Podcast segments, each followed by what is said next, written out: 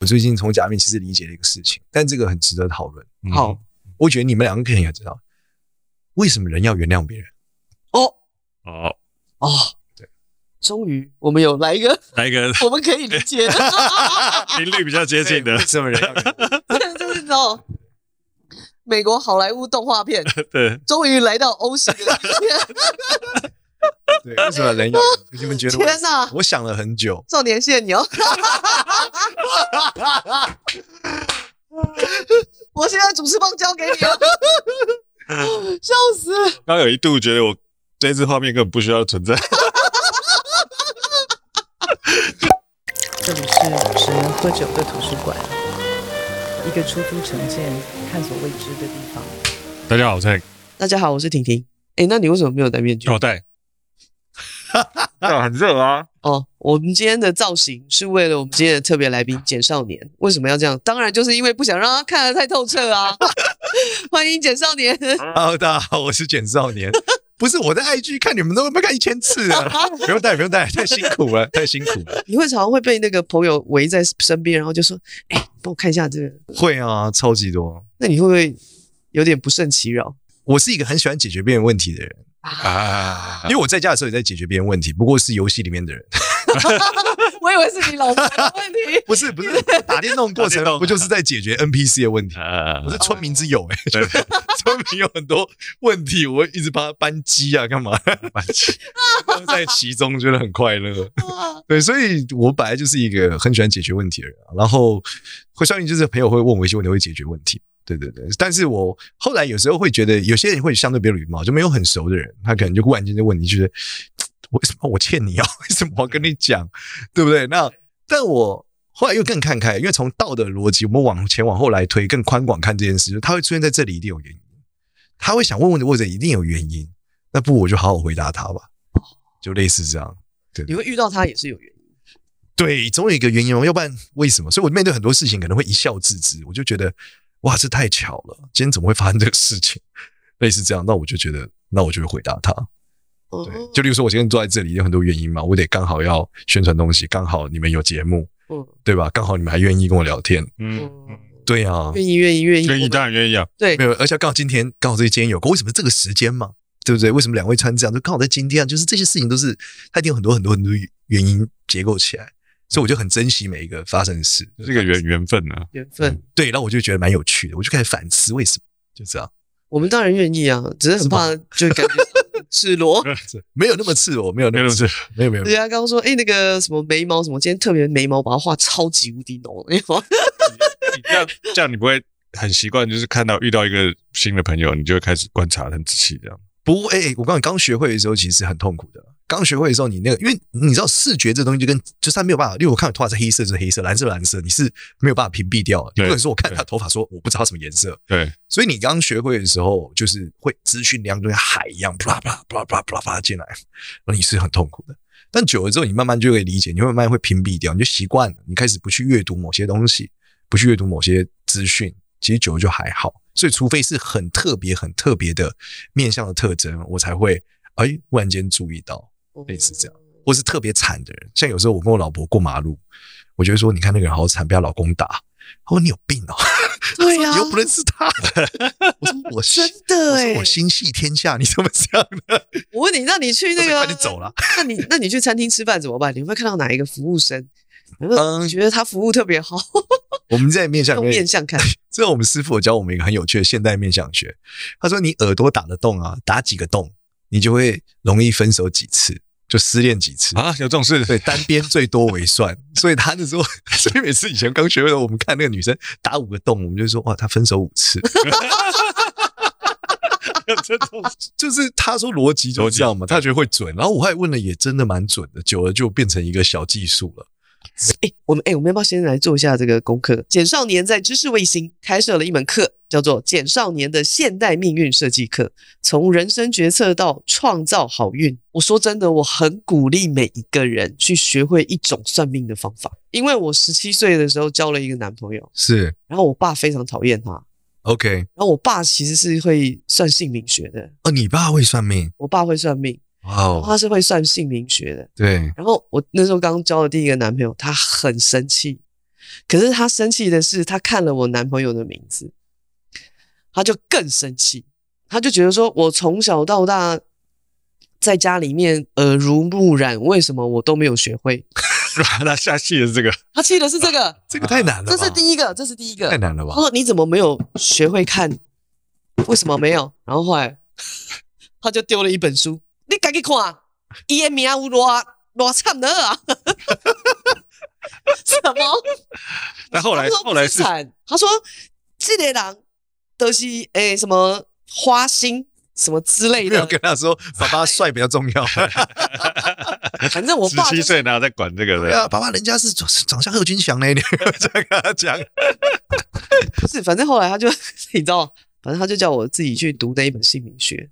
那你有读吗？我有，真的假的？真的，我就那时候开始啊，因为我好奇他到底为什么这么生气。所以你现在是姓名学大师？我没有，我哪有？干你简少年、欸。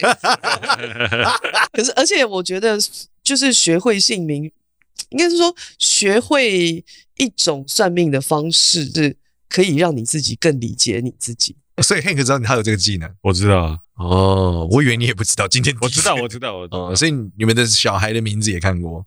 嗯，小孩的名字是我自己取的。你是凭直觉就是？凭直觉也不是，是我有真的找那个，还有找一些老师看过。我没有找老师看过，就自己看过。我自己看过，因为我外面的老师不是啦，是因为外面的老师他可能会有很多种派别，他就会有很多种不同的说法。那我就觉得我会被混淆啊。那我很好奇。哎，这不我不可以讲啊！我好奇你们在那，你最后决定了你小孩的名字的是什么？你希望他是什么样的名字？所以你最后用了这个，因为你知道这个是很多人会问，就是到底姓名学老师怎么帮自己小孩取名字？那你怎么帮你？你 要你现在是我要开课还是你要？没错，道理欢迎大家听听。明星的图书馆，我跟你讲也很好笑的事。反正原原原本我帮我小孩取的那个名字是一个秋天的骏马，嗯啊，我讲很美。你看在那个落叶底下，就马奔跑多美。后来发现秋天的马只会躺着。我就知道你会他妈搞唬烂，取错了，后来又改了一个名字啊。对，但这个名字就是集大成取完了。然后取完之后就觉得这个名字的预期是我，因为我觉得我儿子是一个很有艺术天分的人啊，对，然后我觉得他是一个很很浪漫的人，对，所以我就觉得，哎，他他未来就是就是走向这条路好了，所以我取了一个比较美的名字，大概这种感觉，就是对预期说，希望大家看这个名字，觉得它就是听起来很美，嗯，大家知道，放弃了秋天的骏马。所以没有没有研究秋天的马到底是怎么怎么一个回事，这个理解有问题。这个没有先做点功课，人算不如天算啊。对，所以后来就改个名字，真的是改名，全家改，老婆也改什么的。其实我我刚学会紫微斗数的时候，是在我阿姨的书房，嗯，然后我就拿了她那个那个光碟片，然后放进去，以前那个很早期还有光碟片。现在小孩也不知道 什么是光碟片，因为 现在带的眼泪没有没有光碟 叫光碟机，现在没有光碟，圆圆的会反光的盘子得放进去。对，对，然后我就打我的生辰八字嘛，我就问我妈我什么时候生，我说这个软体很酷。就打完之后呢，我就他就然后就啪啪啪，你也看不懂嘛，底下就有一个格局，他们说这格局我写我的格局，我一想这叫时钟隐喻格，然后我想说哇这个格局是什么意思？然后我就查了查了这个这个格局。然后查这格局就讲说，哇，这个格局就是这个呃，它就是外面看起来超废，但里面还行，类似这样，需要需要需要打磨一下吗？还是什么样？对，类似这样子什么通过磨难干嘛？就回到现在的时候，我其实非常有感触。我觉得那个那时候小时候很难理解，但长大会蛮能理解的，因为我就是一个看起来常常骗子的算命师，但不是个骗子。所以我，所以我看起来是个石头，在里面是个是是个玉啊，对对对，就不像这个骗子。那这个这个骗子的这个桥段，我觉得已经发展到一个境界了。有一次我去唐老师的节目，超好笑，就我之前跟唐老师遇到是在百灵果参会遇到，然后那时候我们就是反正就是嬉闹干嘛的，然后我去上节目的时候，他就说我其实跟简少年见过面了。那时候看起来就是非常是不靠谱，一直这样。但我觉得是他的问题。然后我就说：“哦，对对，我也觉得不应该他这样子。我就是看起来就像就是就像个骗子嘛。”但是后来我慢慢正向，我最近发现这是一个优点哎、欸，就因为原因是因为你看起来太像骗子了，所以你说了一个话，大家通常不太会相信。大家试了以后发现，哎，真的是他说是真的。你为什么会觉得你自己看起来像骗子啊？不知道，就说话可能比较比较比较 hyper 吧。然后就他这样，而且我往往会说出很多很荒谬的想法嘛。然后大家去试了之后，发现真的有用之后，就会不管我说什么都相信我。因为前面那个太扯了，就扯到一个程度之后，人就会觉得，哎，他说的应该都是真的。那不是传统，我们看命理师感觉应该都很，应该不是很沉稳的，啊、对，就啊，这是新新一代的，完全是新一代啊。哎，那你今天可以帮我看一下命盘，我有没有命带停车格吗？对，我觉得，如果你要讲在面相上来看啊，对命盘可能不一定看出来，但面相有机会啊，面相有机会看出命带停车格，这种逻辑跟迁移宫有关，就是说，如果他的这个额头这里就太阳穴上方这块，就是你看 Hank 上面这个地方比较凸，对。因为我这边没那么凸啊，它这里很凸，这里但也是一种 N 型凸的特色，就是往往往回的。对，然后这种比较凸的人，他跟远方的缘分就比较高。你去看空姐啊，什么很多都是这里就比较凸。Okay. 那这样的人出外就比较顺利，所以他有命带停车格，相对容易顺利。停车格，因为停车我找停车格是所谓的一种顺利的话，大概是这样。哦，对，但我是不知道台北市有没有这机会啊，应该还是很难。好不好？干，我们每次绕都绕八圈，出去可能比较重要。但是这个这个是真的很重要，就是到拜完你这一生跟移动啊、远方啊都会很有关联，然后会产生很多的机会在远方，就这样。那我们还在这里干嘛？对，你不然你现在也是。啊 就是 Podcast 是传到全世界啊！哦哦哦，这样也算是不是？算是有的虚拟的移动时代不一样。就是说，以前人家讲说你这个会一定跟要出国工作，其实现在很多没有，他在外商公司上班也是一样啊。现在可以远端嘛？嗯，对，因为呃，在古代的时候，他讨论的那可能不是所谓的古代哪有什么出国，就是就中国，对，古中国人古代就是有这样嘛，所以现在人才有什么移动，他只是讨论可能是一个移动或是一个长距离的什么变化。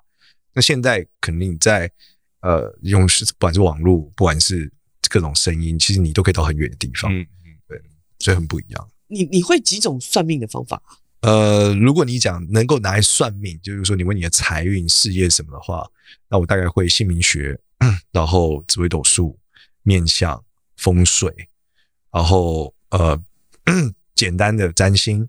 对，如果你只要算你运气好不好或什么的，我也会一些呃古典现代占星，大概是这样。但如果你要到下一个阶段的会，就我们自己算命师们彼此认知的会，就是我一眼可以看出你什么时候死，那是下一个阶段叫另外一个。那我紫微斗数面相可以大概看出来，风水可以看出来你这个房子会不会让你死，大概是这样。死在哪一年？类似大概哪一年？对，哇塞，可以看到人家死在哪一年有点恐怖。但这个可以可以可以讲的吗？对啊，不能跟别人讲，所以不能讲。但这个很禁忌，就是。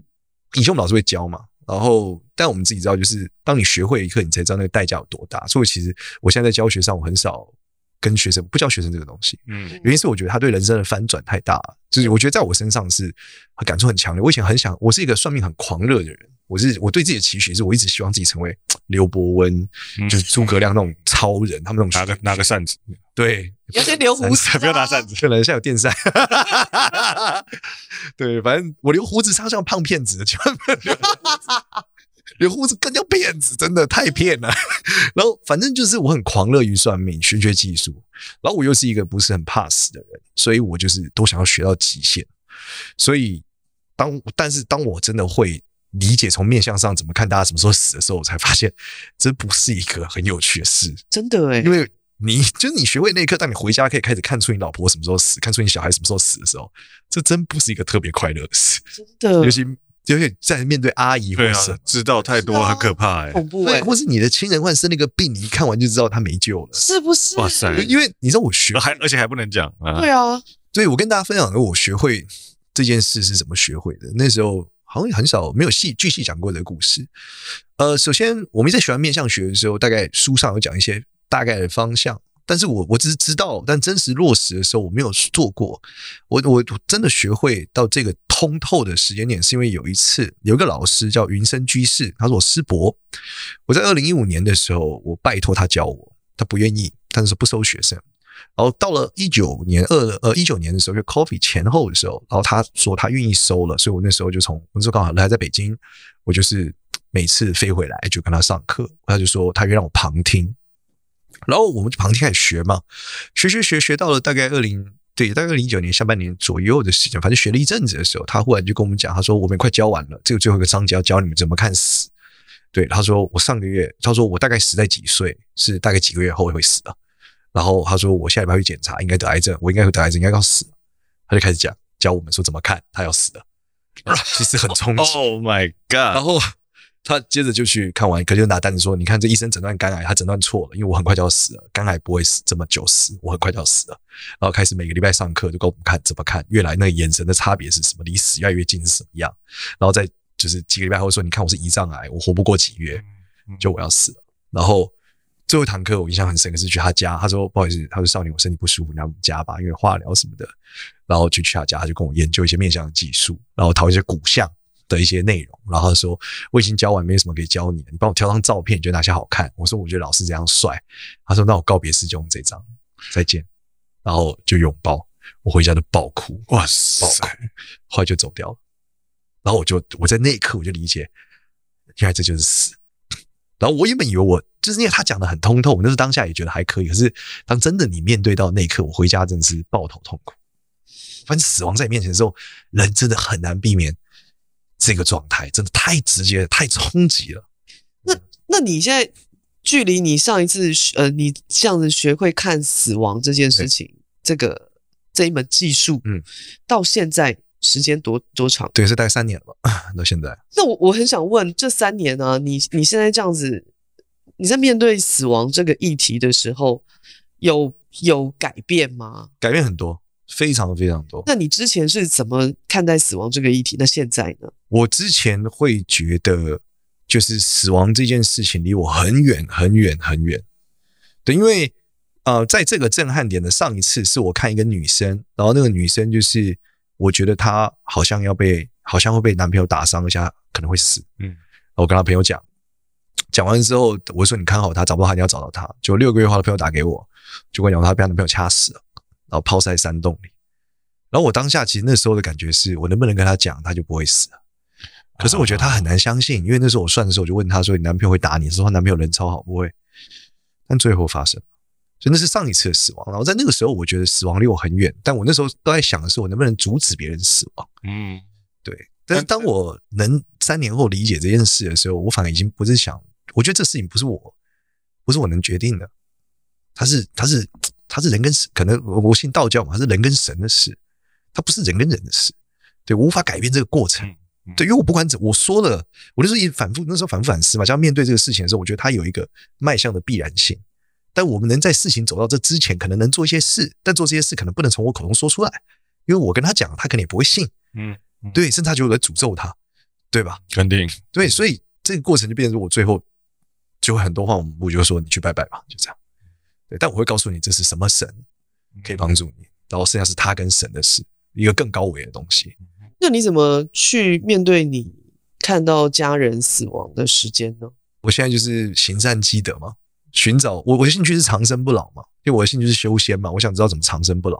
因为算命本身就是一个折寿的工作嘛，这是大家认知嘛，算命会折寿。那我一直在研究为什么算命是会折寿，为什么算命才算命呢？其实本质是因为算命本来是一个道教的技术。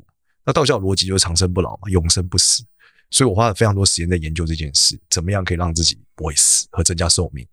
对，所以更多我现在可能面对家人的时候，我希望他们可以更多去做一些啊、呃，所谓道道教经典上认为可以延长寿命的事情，我们就尽可能的去做，就大概这样。例如，例如什么事？早睡。道教讲，嗯，早睡倒不是，啊早睡，早睡是科学上 早睡啊，对对对对，行善积德，对行善，就是道教最有名跟寿命有关的经典叫《太上感应篇》嘛，嗯，里面就谈到，就是说你他逻辑上，你头上有一个神，这个神每天会计算你的事情，你干多少好事就增加多少寿命，你干多少坏事他就拿掉多少，嗯，然后拿掉你本来不够了拿，那就开始拿你小孩的，就这样，那你一样做你你做多很多好事，加加加不够了，你时间到你还是得走极限了，那就加到你小孩身上，它其实就是一个逻辑。那更多讨论就是行善积德，但这个行善的环节非常多。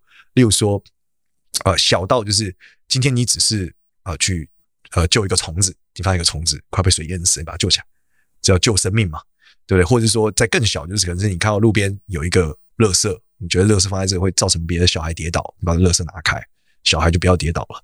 那这都是一个正向的事情。对，所以他的讨论，那那坏事当然也是，就是比如说你去欺骗一件事，或者是你在你主观意识里面你做了一个决定，这个决定可能从科学逻辑上是好的，嗯，可是实际上它造成的结果造成很多人伤害。举例来说，它里面讲某些呃古代官员，他可能认为说，我们今天去赈灾这个路上，呃，很容易有货物耗损，如果我们拿太多米去，可能会造成货物耗损比例太高，对国库不好。那我们就该少一点，可是因为这个原因导致米到那边的时候，有很多人都得死。那这时候吃不饱啊，那你就是一个坏事，就类似这样。那一个好事，但从他从他古代这种举官员特别多嘛，比如说他坚持开放粮仓，违反规定，救了很多人，赈灾给大家吃，而最后他就得到了一个延寿的方法，就类似这样。所以更多的时候，我会一直希望我们行善积德，去做善事，大概是这样。教我爸爸算命的那个。师傅啊，对，也蛮常跟我们讲这件事情的。他会常常就说：“你要去做善事，你要去做善事，你要去做善事。”对。可可是，其实很多人不理解做什么叫做善事。超多人问的，很多人问什么叫做善事，然后，嗯、呃，这个东西我做了就有用吗？嗯嗯嗯。其实很多人问这个问题，然后或者是或过几年以后，哦，我让我做神书啊，我那也无无卡好呀。嗯嗯嗯，真的真的真的会有人这样，我你你我会觉我就常常在想说，哇，这个这个讲行善积德，然后跟他们讲做善事，好像还还不够，你知道吗？是是不够的，不够去满足他们。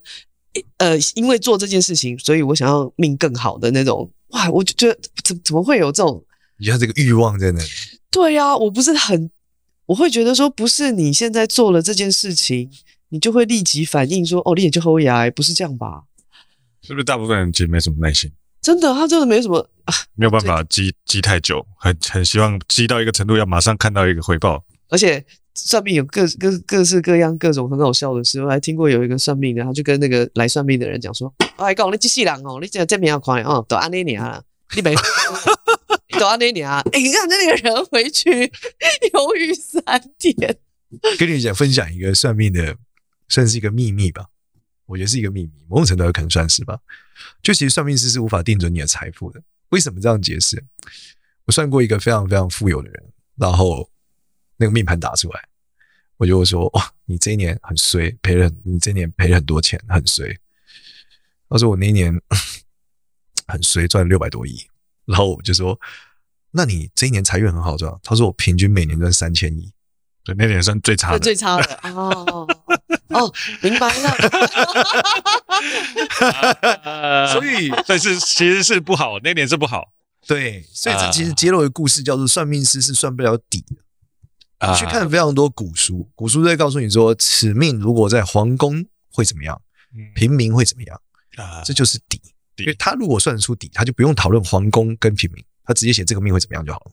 嗯，对，嗯嗯嗯。所以他在讨论的是你同温层之间的战斗，所以你被他说完，你这个很惨。但如果你底很高，你也惨不去哪。再来是现代人可以换底啊，对吧？以以前，就我们很多朋友命很，一些朋友命很烂，但是去国外过日子。那 我懂了，我现在这样怎么问？那个我可以换个底吗？他说的 申请绿卡去美国读书嘛？哦，这样叫换底就对了。换底，你拿美金的薪水，你当然换底啊。对啊，哦，对，计价方式都计价方式都不一样。你你在台湾当一个中阶主管，跟你在戏谷当一个一般的工程师啊，薪水搞不好差不多，还可以搞不好他还多，他还多一点。他可能大部分人在美国。对啊，那命我们讲命理命理嘛。对，我说你你真正最有兴趣的是命还是理呢？都喜欢，都喜欢两个。对对，但我觉得还是一件事，命的理。我觉得它有个底层真理，但那个底层真理是什么，我们不知道，所以我想把它找出来。啊！可是我每天也花了非常多时间在研究到底它是什么。对，所以这原因是可能跟我之前在北京很有关，因为北京人就会同时两种都存在，就是他一无神论，二不相信算命。所以，然后因为他觉得你是个骗子嘛，所以你得说服他，用逻辑说服他。所以最后他就是我，所以我我就必须要有理。对，我只有命没有用，因为命他不信，他得有理，最后他就信。所以我花很多时间在研究，然后我觉得古人们发现了一些事，嗯哼，但是他们没有科学，虽然不知道原理是什么，他们把它和在一起。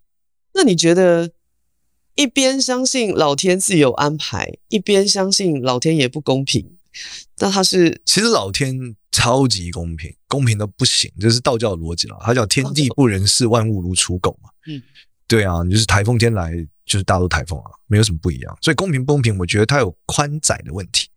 如果你讨论的之间公平不公平，好像是你跟你同温层比，你会觉得公平不公平，对吧？但是这种老通的角度来讲，今天忽然地震了，然后公平不公平？你们都在地震上。嗯，对，所以以放到宏非常宏观来看，是绝对公平的。对，所有人都面对这件事。那当然，放到非常微观之后，你就发现他好像也没有多公平，因为身高就不公平嘛。为什么他那么高？我怎么？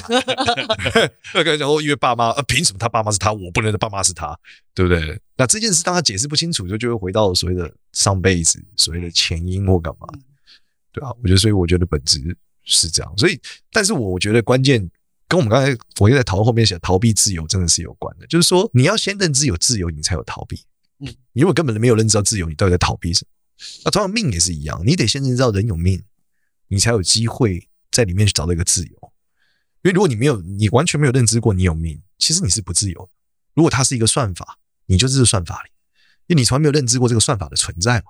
嗯，就有点像骇客任务里面那些人，他们以为他们是自由的，其实从来没有自由过。唯有他认知到自己现在在一个算法里，他才发现其实我不自由。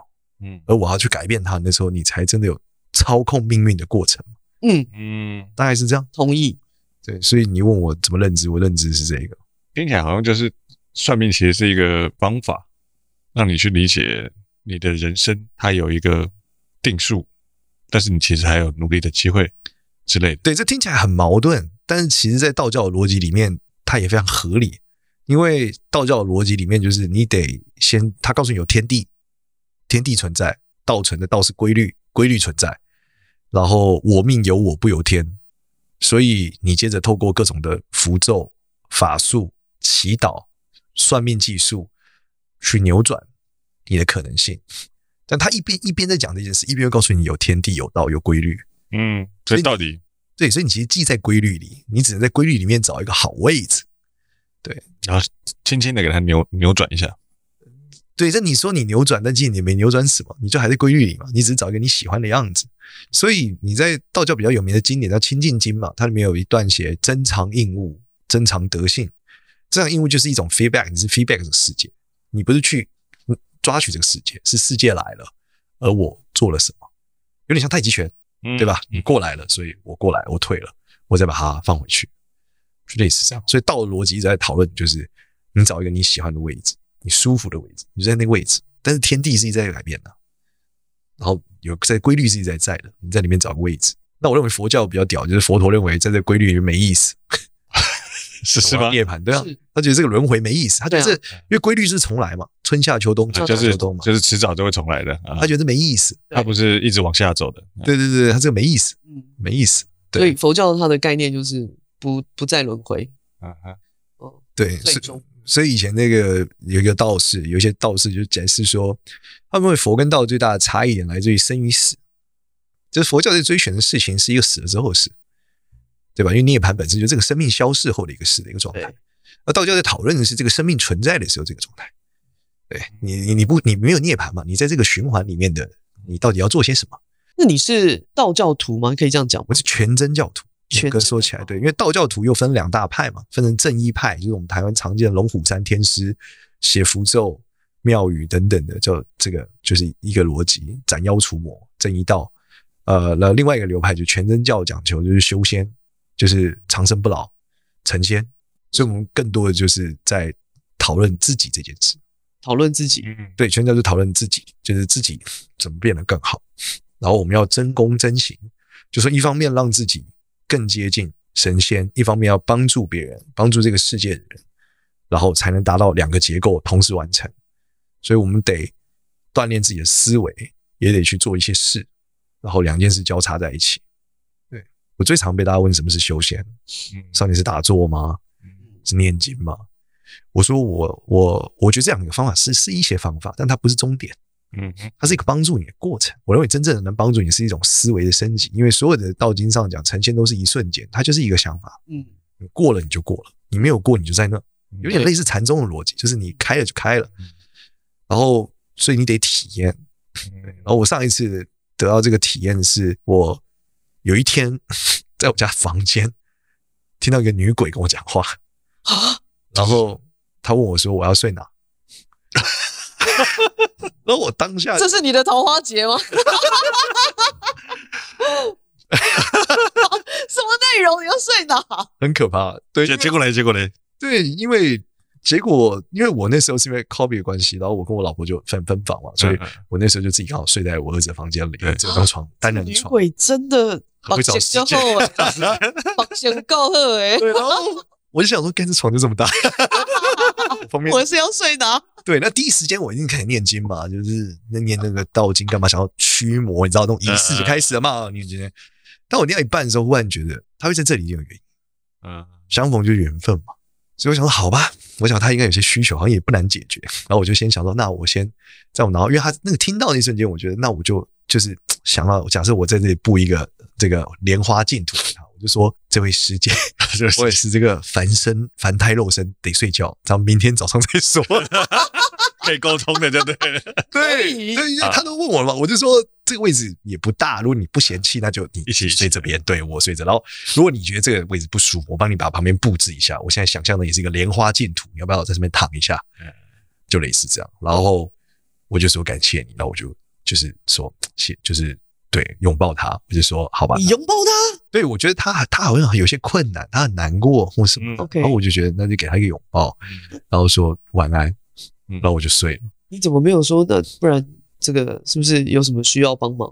这个时间点我就我就已经极限了。我光是想到我，我已经我没有办法再往下到。你的这个理智线太强了，当下已经极限了。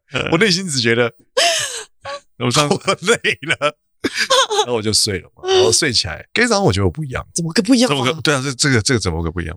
那个不一样很很感觉很奇怪，就你觉得你跟那个世界好像更加的。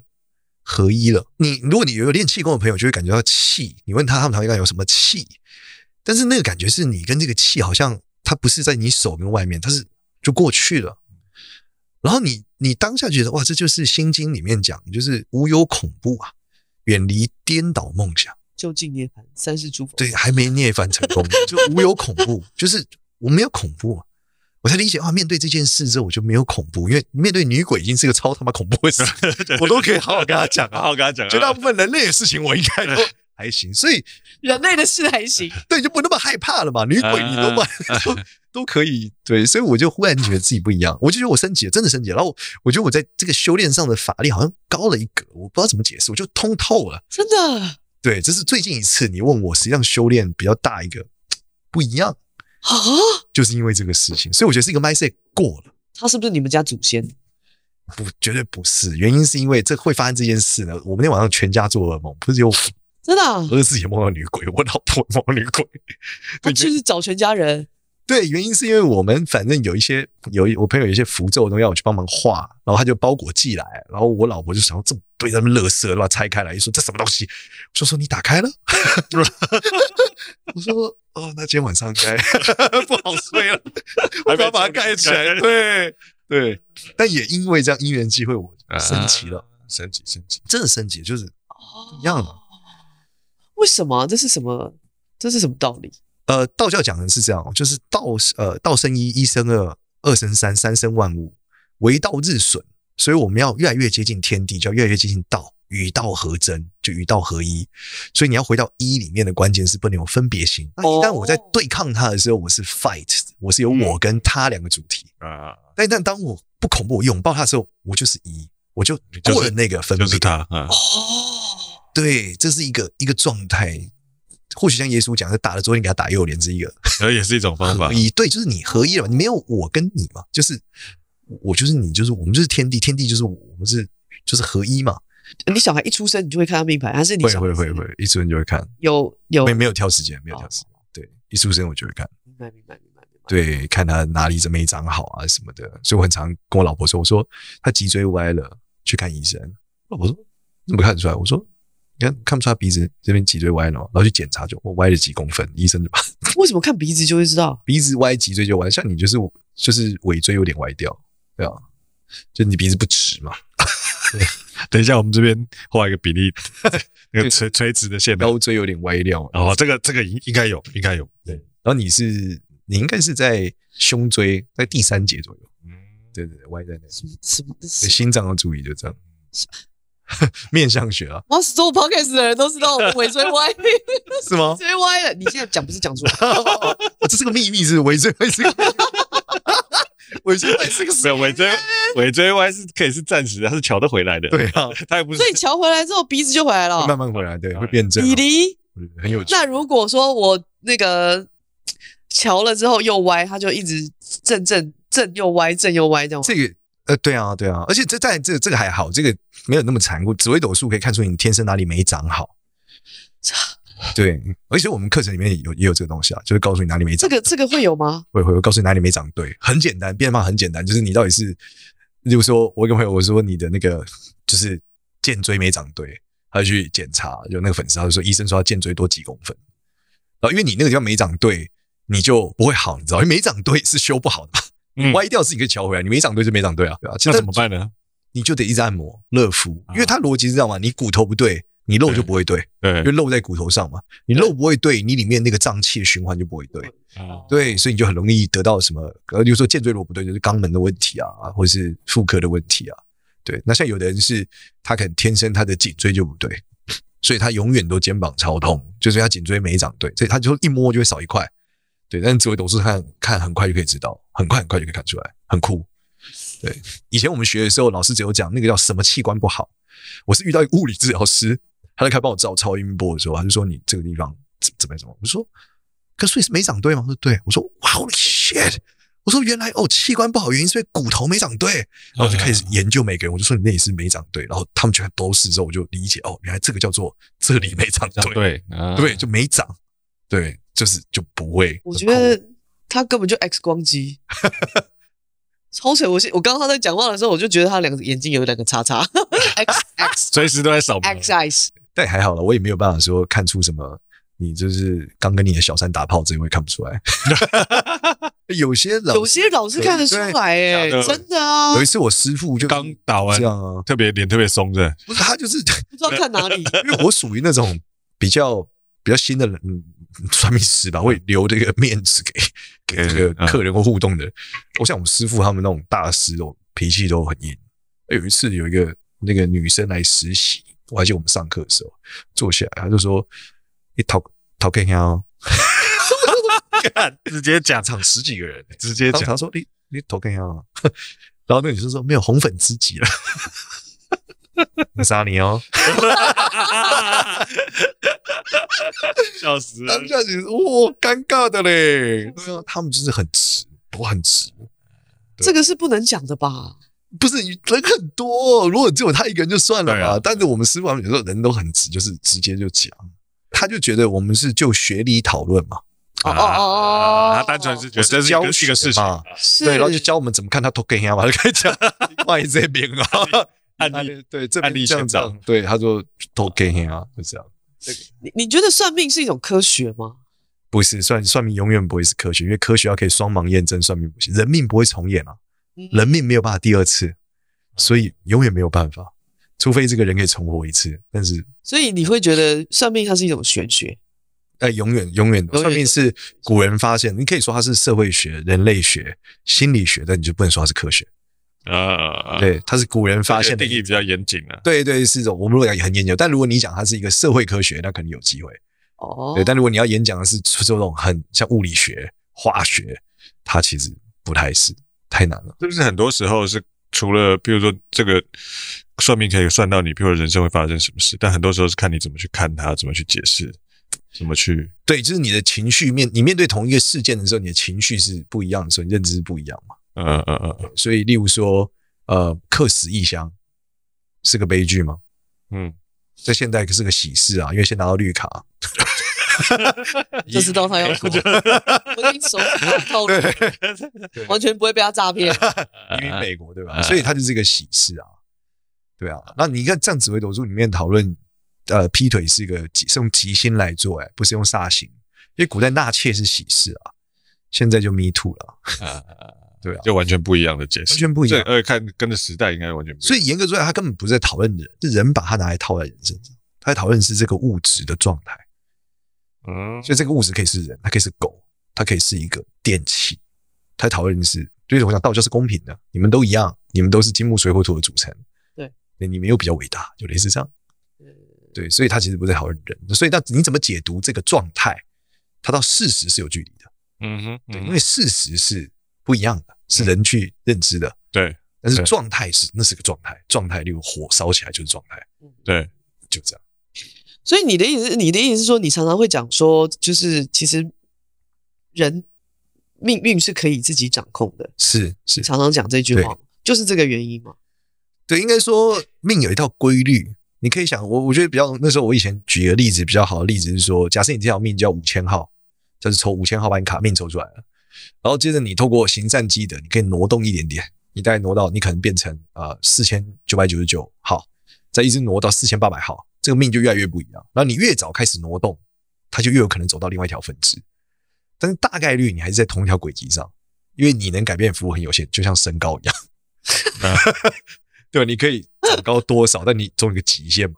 对，就类似这样。那你正在成长的时候，多跳一点，多运动，还是还是有有帮助的。对，你越提早认知到这件事，你可以可以有机会是。然后这个这个号码代表只是状态，还不知道事实。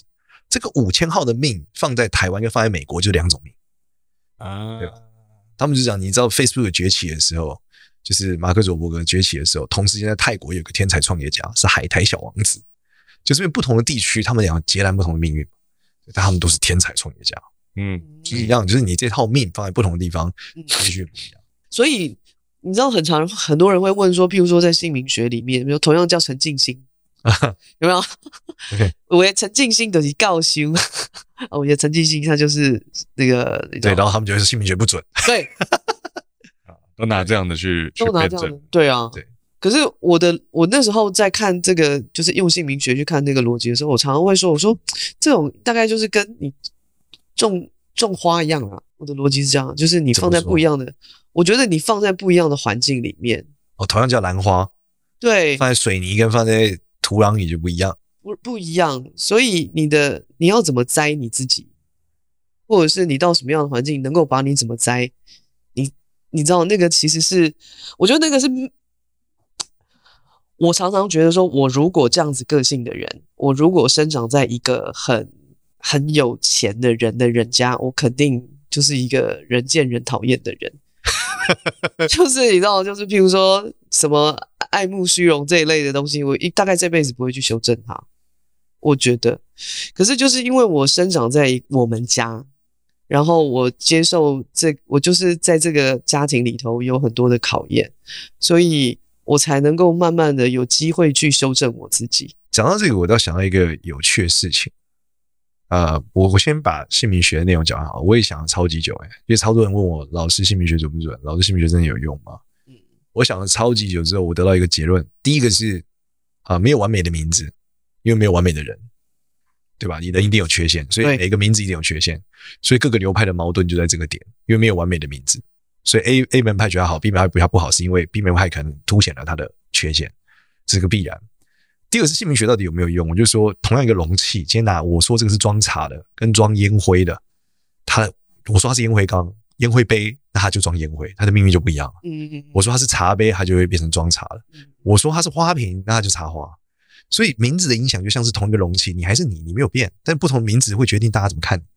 但决定怎么看你，其实就有很多很多变化了。嗯，对，所以姓名学有用在这里，你改变别人对你的观感。所以那时候我是这样解答，我认为改变，但是你本质还是你，你还是得做好你自己。但是讲到刚刚讲说怎么栽这件事，或是父母到底是什么环境这件事，我最近倒是一个有趣的理解，这跟前世今生比较有关。就是我认为呢，如果一个人他越能啊，他如果有一个任务，假设我们讲每一个人在这世界上有个任务，这是一个游戏，你下来就要解个任务。这任务的前提是，可能像你得帮助某些跟你同样处境的人，比如说从小家庭辛苦，后来走过来，你得做这件事。前提是你得有同理能力嘛，因为你得经历过这一段。所以，假如你在上面，你玩这个游戏的时候许了一个愿，你说我希望帮助未来所有人，就是像我这样的人，我得救他，我得让他站起来。那你就得先经历过前面这段吃屎的过程。哦，你的意思是说，我在下来之前，我先曾经对你可能许过这愿，或者说对，然后谁让我回去？速度快。然后这就牵扯到所谓的菩萨，很多人说哇，这个人是活菩萨来着，这个人是菩萨转世，怎么样？哇，就宣道嘛，宣讲讲佛法哦。我后来觉得，呃，结合经济学逻辑里面来讲，就是很多经济学讲得主就在研究穷人嘛，就是贫困这件事，真的是给他钱就解决了吗？当然不是嘛，你给他钱肯定没有解决核心问题，如果他不看医生，他很快花掉，他没有管理钱能力。所以，当今天搞笑的就是，如果有一个人他发现好多好多人乐死。他就觉得我要救一个，不要让他那么乐，不要让他乐死在这。但他发现救这样太慢了，他就会许愿说：“那我下来发明冷气。”哦，他就下来开始发明冷气，那他就是完成他任务。哦，所以我就发现说，在某种程度来说，也可能是他是一个任务，他是一个菩萨转世，他得帮助这个这个这个系统变得更好。说某种程度上，对啊，所以你的状态就是像你讲，你没有生在有钱家，可能你就上上面你在挑选这个游戏的时候，你就设定你想要。对，扮演这个角色了。对，为什么我突然有一种被设定成那个电动玩具里面的人物的感觉？对，而且你看，你还做了一个媒体，对吧？所以你得，你这几件事得同时发生嘛。你得有这个过去，你得做媒体，媒体里面当大家听到有这样的，他就会咔咔站起来。为什么你不是就过你自己的日子，不做传播呢？所以我觉得这可能就是一个设定，就是这个世界里面有他原生的著名，也有设定的人，会不会有人？问一个算算尽天机的命理师，人活着意义是什么？我、哦、超多哎、欸，我超多粉丝就在问这件事哎、欸，嗯，对啊，然后我说，嗯，在道的逻辑里面，你的存在本身就是一个意义，因为你在命盘上一打开，你会看到夫妻宫、兄弟宫、对，子女宫、关系宫，对，但是这些宫位呢，你每年都会走到，它不是永远在那个位，是你流年有时候会走到子女宫、夫妻宫，所以跟你运势有关。所以我说，这个命盘是你，同时也代表所有的人。所以你的存在，在别人的命盘也是一样的。你的存在就是他的子女宫，他的夫妻宫。所以你存在本身就是个意义。那接下来你可以选择你要做些什么。那如果你问我，我会告诉你，永远在两，当你在面临你选择的时候，永远选择更善的那个。嗯，那我不知道你现在面临的选择是什么，那你可以选择更善的那个，更好的。嗯，对，这就是行善。嗯，对，它不是一个什么样的行为。就例如说，你今天忽然间那个店员忘了找你钱，你可以选择喷死他，或者是说不好意思，那个你少找我了，类似。好好讲话，嗯，对，或者是说你今天是建设司机算错钱，你也可以喷死他，问他是不是骗你钱，或者是就算了，嗯，对，永远选择更善的那个。你在当下，你其实是有选择的。那我觉得这就会慢慢让你走向那个那个善的环节。对，但会不会有人常常会说我没得选择？有啊，超级多人这样问我。我我我记得最经典的是，呃，很多人会问我说：“老师，我跟我爸妈真的没有办法相处，我真的尽力了，我人生真的尽力了。”我问他说：“你 Google 过吗？” 这什么？等一下，这什么东西？这什么东西？想不到吗？嗯，那他其实有逻辑，他就说，通常他一定会说没有，对吧？对，我就说你连 Google 都没 Google 过，你凭什么说你尽力？我跟你说，对吧？这是基本逻辑嘛，对吧？我改天我要去看一下那个如何与父母相处这个关键字，它到底几分？对啊，笑死，这是一个基础逻辑嘛？你 Google 都没过吗？对啊。你 Google 都没过过，你凭什么跟我讲你尽力了？这不是最基本嘛？人类现在干嘛不 Google 啊？对啊，他就会一时语塞。然后后来他真的 Google，其实他是会找到一些方法。嗯 因为人类就是里面的困境，不是绝对不是一个多奇葩的困境，这人类已经太久了，那个 关系他妈太久了，不是不是只有你，不是只有你有而已。对对，但如果如果这件事已经人类发生了几千年了，那你应该 Google 它。那我问一个问题：为什么人永远都在困境？在困境的时候，他永远都会觉得他自己没有得选择，在这个困境里面，我觉得这是一种结构性的问题，就是说。他同时，他不愿意放弃 A，也不想放弃 B，也不想放弃 C，也不想放弃 D，但他想得到 F 或 D。这个在很多客人问我，很多客人问我遇到渣男中最常发生，例如说，他就是超爱，他就说我就是要在夜店找男朋友，但我想在夜店找一个超乖的男生。我说 平平是谈恋爱这个游戏，为什么你要选梦魇模式呢？对，就是被怪摸到就会死，为什么要这样呢？你为什么不选一个 easy mode？easy mode，对，他选那个最难的。对你钱，既然钱都投投币都投了。在空中搂对啊，叮叮叮叮叮，然后 噔，笑死呃，对，我想要选一个梦魇模式，他他你知道人有需要刺激感，他反过来就是觉得这是一种快乐，他就理解了哦，原来他享受这个被渣男蹂躏的这种来回，对，那他最后就接受了，那接受之后他就过关了，他脱他过过关了嘛，因为他发现啊，这个就是这个 game 我很热爱，我就是就这样就过了。然，后后来发现渣的其实是他，对，发现他热爱梦魇模式，他喜欢 nightmare 的战嘛，对啊。那会不会有人问你说，我如果理想跟现实，我要选哪一个？我以前有学过一个，呃，听过一堂课叫未来学，所以我跟他分析一件事，就是他理想的未来嘛。哦，因为未来是一个抽象的，对，你讲那个理想可能是一个很标定的标的嘛，他可能不知道。但他一定有个泡泡，你知道，想象的泡泡，他美好的生活会长这样。那美好的生活对，那我觉得就是你这个美好的生活长这样，那你可以开始分析吧。你列出五个让他走到这的因子，再列出五个走到地狱模式的因子。那你把你人生现在排出来看，你这个因子在人生排了多少？他副干嘛都是地狱的靠，那他就改到走美好的因子嘛。那你可能花，但这个没有那么快，他要花了三年、五年的时间走向这条路。对，但这个学问很好笑，这个学问本来是欧洲用来做都市规划的。嗯嗯，对他们讲的是城市走向更美好的未来，但我想这在人身上也可以啊，所以我就把它放到人身上。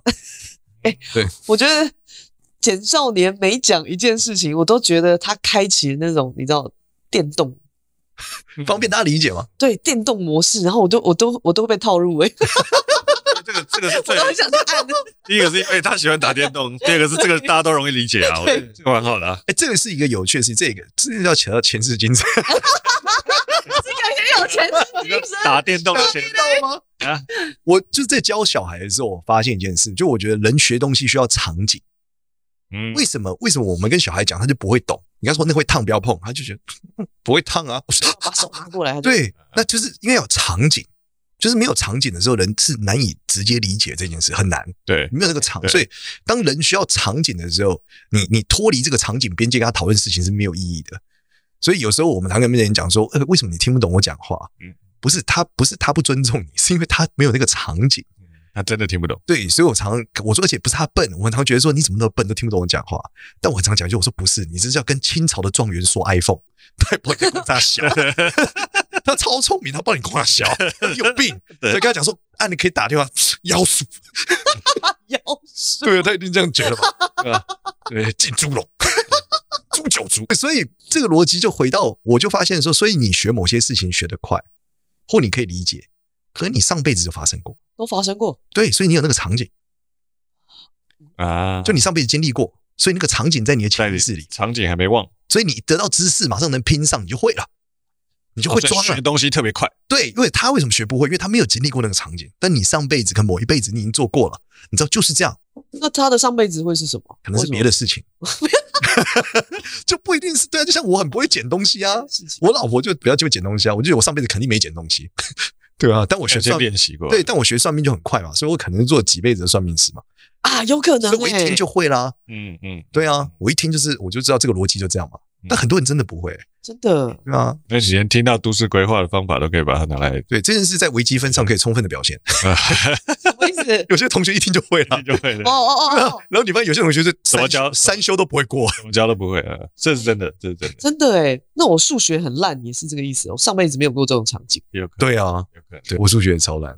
每次别人问我说算命难不难，我说比三角函数简单一点。欸、可是我觉得我很难想象你数学很烂诶、欸，数学超烂，超级烂，对，超烂，烂到我就学渣，超级学渣。你是不想学还是真的烂？都想安慰自己啊。哎、欸，你知道这个话真的对小孩不是一个好，不能说不是好事，反正就很好笑。因为我因为我爸是建中的，所以呢，从小我一出生，所有人都觉得我一定会考上建中。嗯，然后有而且我爸还是村子里面的唯一的建中。就很厉害，很厉害，对，很牛逼，很会读书，过目不忘。结果我儿子一定会，结果我就没有考上建中，就功课很烂嘛。他们就说啊，你儿子很聪明，只是不爱学啦。我就觉得对。对，我不是不会，我只是不喜欢。我喜欢，我一定做得好。是不是人生是很残酷的？你 喜欢，你也不一定做得好。笑死我了！所以我就莫名的自信。我老婆每次讲，你怎么莫名的自信？我说一定是销售阿姨他们灌输我的，告诉我说你只是不喜欢，不是不会。你你觉得你是一个理性的人还是感性的人？啊，我是一个超级无敌理性的人。然后理性到一个极致之后，开始有了感性，就是我用理性去推论感觉。尤世恩也说过这句话，哎，是吗？真的，他是蛮需要他欧亚郎吗？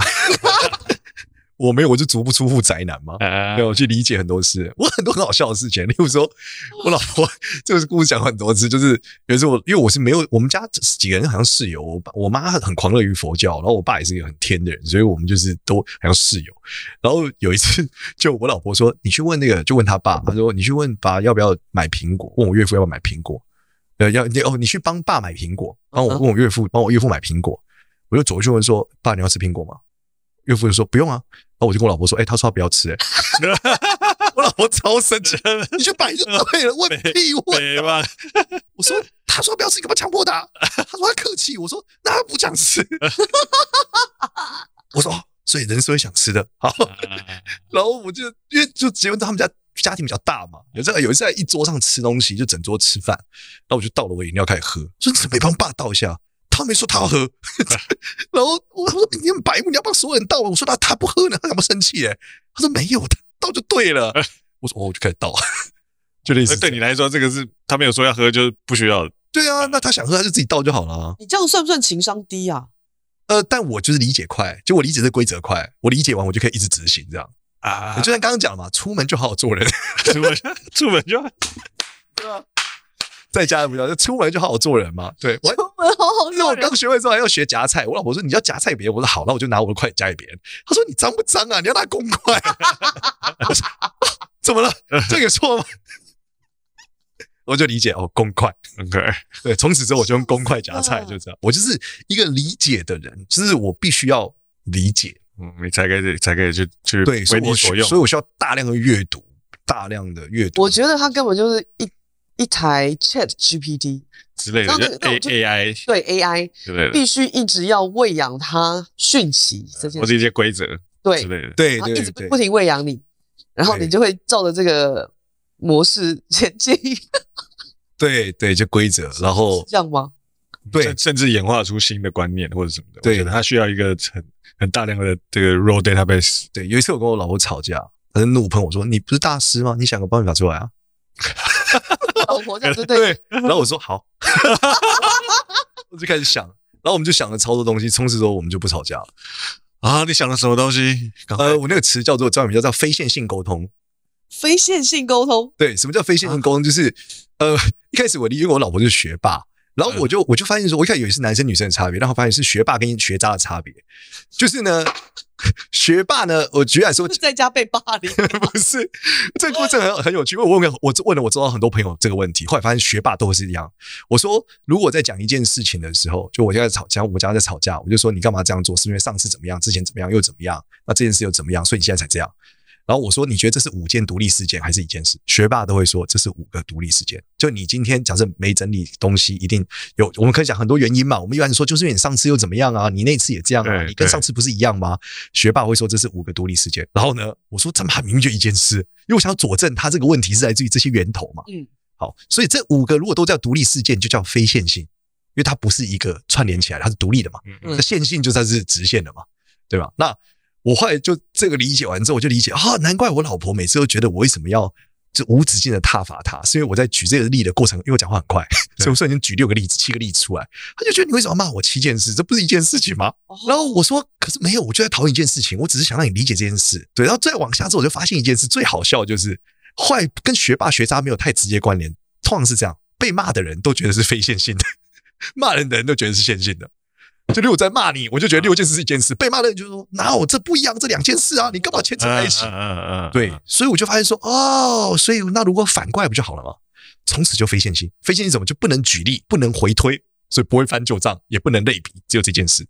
那你唯一能做的是什么呢？举例来说，今天假如没收东西，你唯一能讨论的是为什么今天没收？也不要讨论为什么，因为为什么是线性嘛，回推嘛，就是你能够收好吗？啊，我就直接说，对，不是下一次能够说好吗？那他就说哦好，就这样就结束了，结束了，对吧？那他可能说不行，那为什么？那为什么不行嘛？对啊，他可能解释一个为什么不行，他就会想出一个为什么。那这个为什么是他脑海里的为什么，就是真相嘛，而不是你觉得。我们会吵爆都是因为我觉得你这样，但事实上那个人觉得我哪有这样？对，就这样，就类似这样非线性。从此之后我们就非线性沟通，就每次要面对一些事的时候，我就会非线性，就再也不会吵架。那你有你这是刻要怎么说？刻意去调整成这样子？对啊，就这完全这样讲话就不会吵架，那就就这样讲话就好。因为我就是不知道，我就是不知道为什么他要生气啊。我想说，我只想告诉你这件事，为什么你觉得我一直在就跟你吵？我没有哦，我哦。那从此之后我就只有这个讲法，事情就达成了很多很好笑的过程。明白。例如说有一次没有收东西，然后我就说我就说那我想收这里，他说你不可以收，因为你收了之后我不知道放哪里。然后我就说那我不能收，那这里要变干净，所以只能你收。哦，对，我说哦，那你收吧，他就开始收，就这样。理解。嗯，你先把书房收一收。嗯，好。想一下，对，那没有做，就是说那什么时候能做？对对，现在是什么？然后他都会找一堆借口。没有，我说就是就这很忙。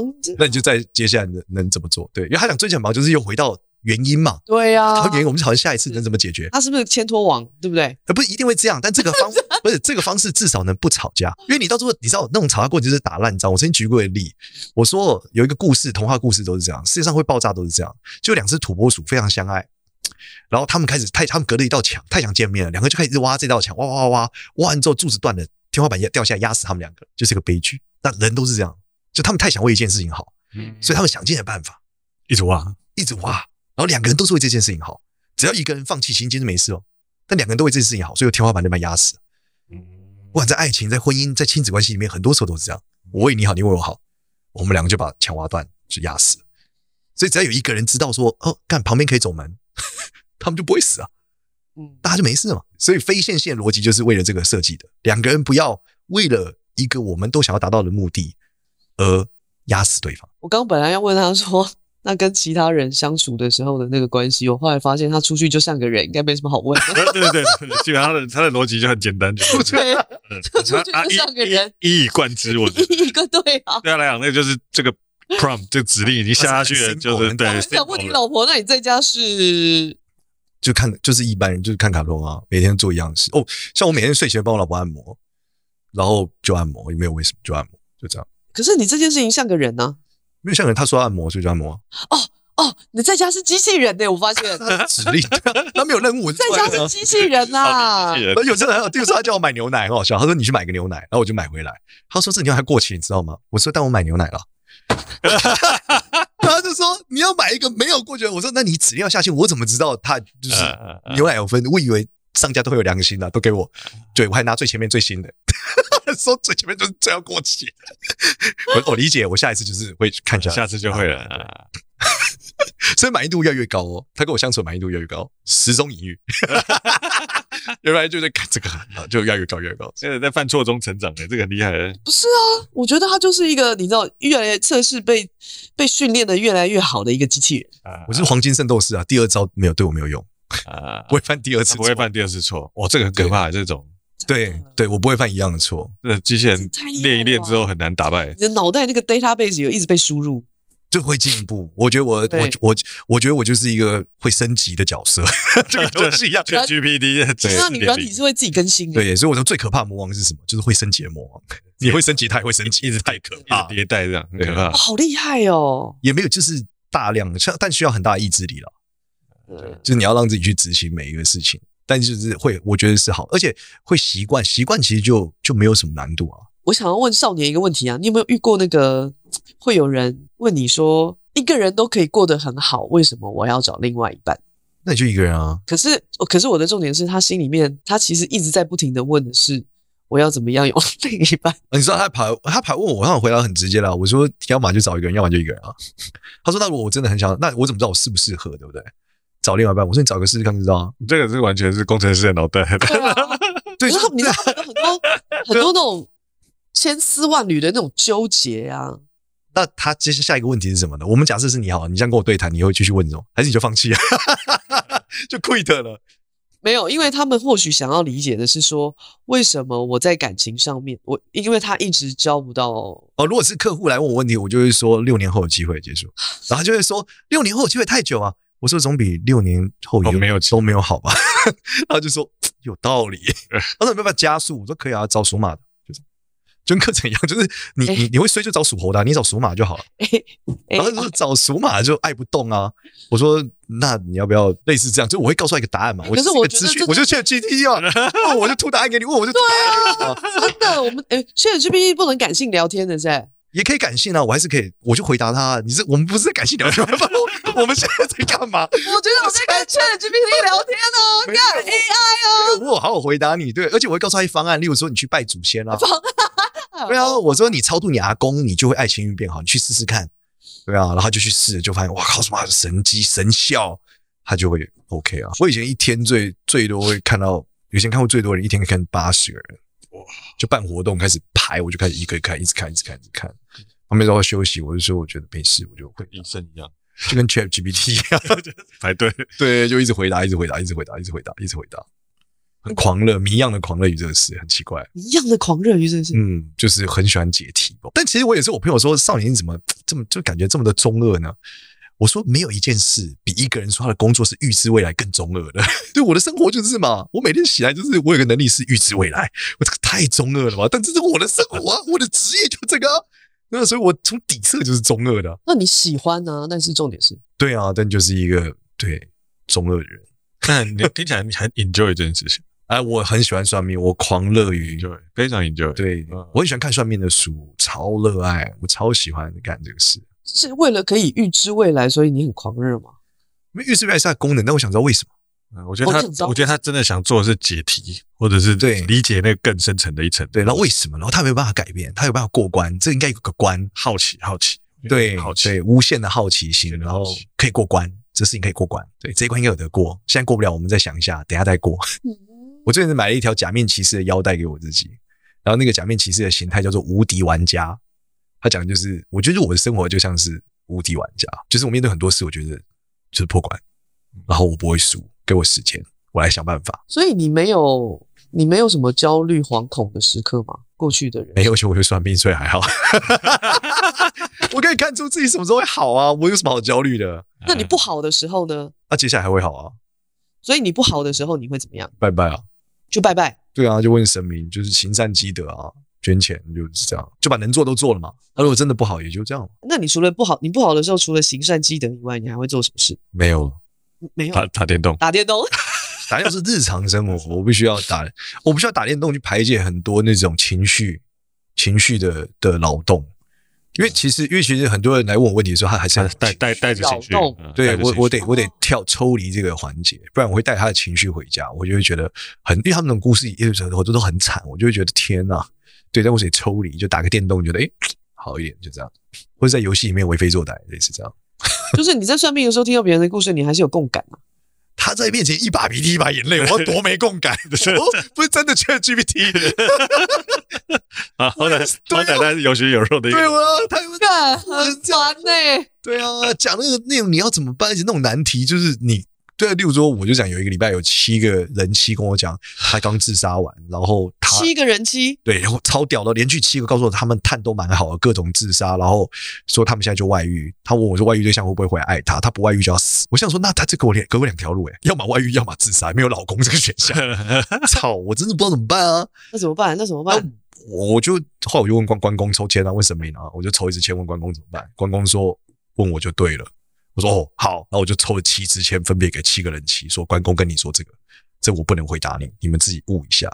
但那个七个签诗其实很有玄机耶，真的，那个签诗七支都不一样，嗯，所以代表有的人七表面上跟我说的是这个事，但私底下根本不这个事，嗯，而且他想的可能是钱，他想的可能不是爱，爱，对，那有的想的可能是他就是今天他想死这个事情，其实跟爱不爱根本没有关。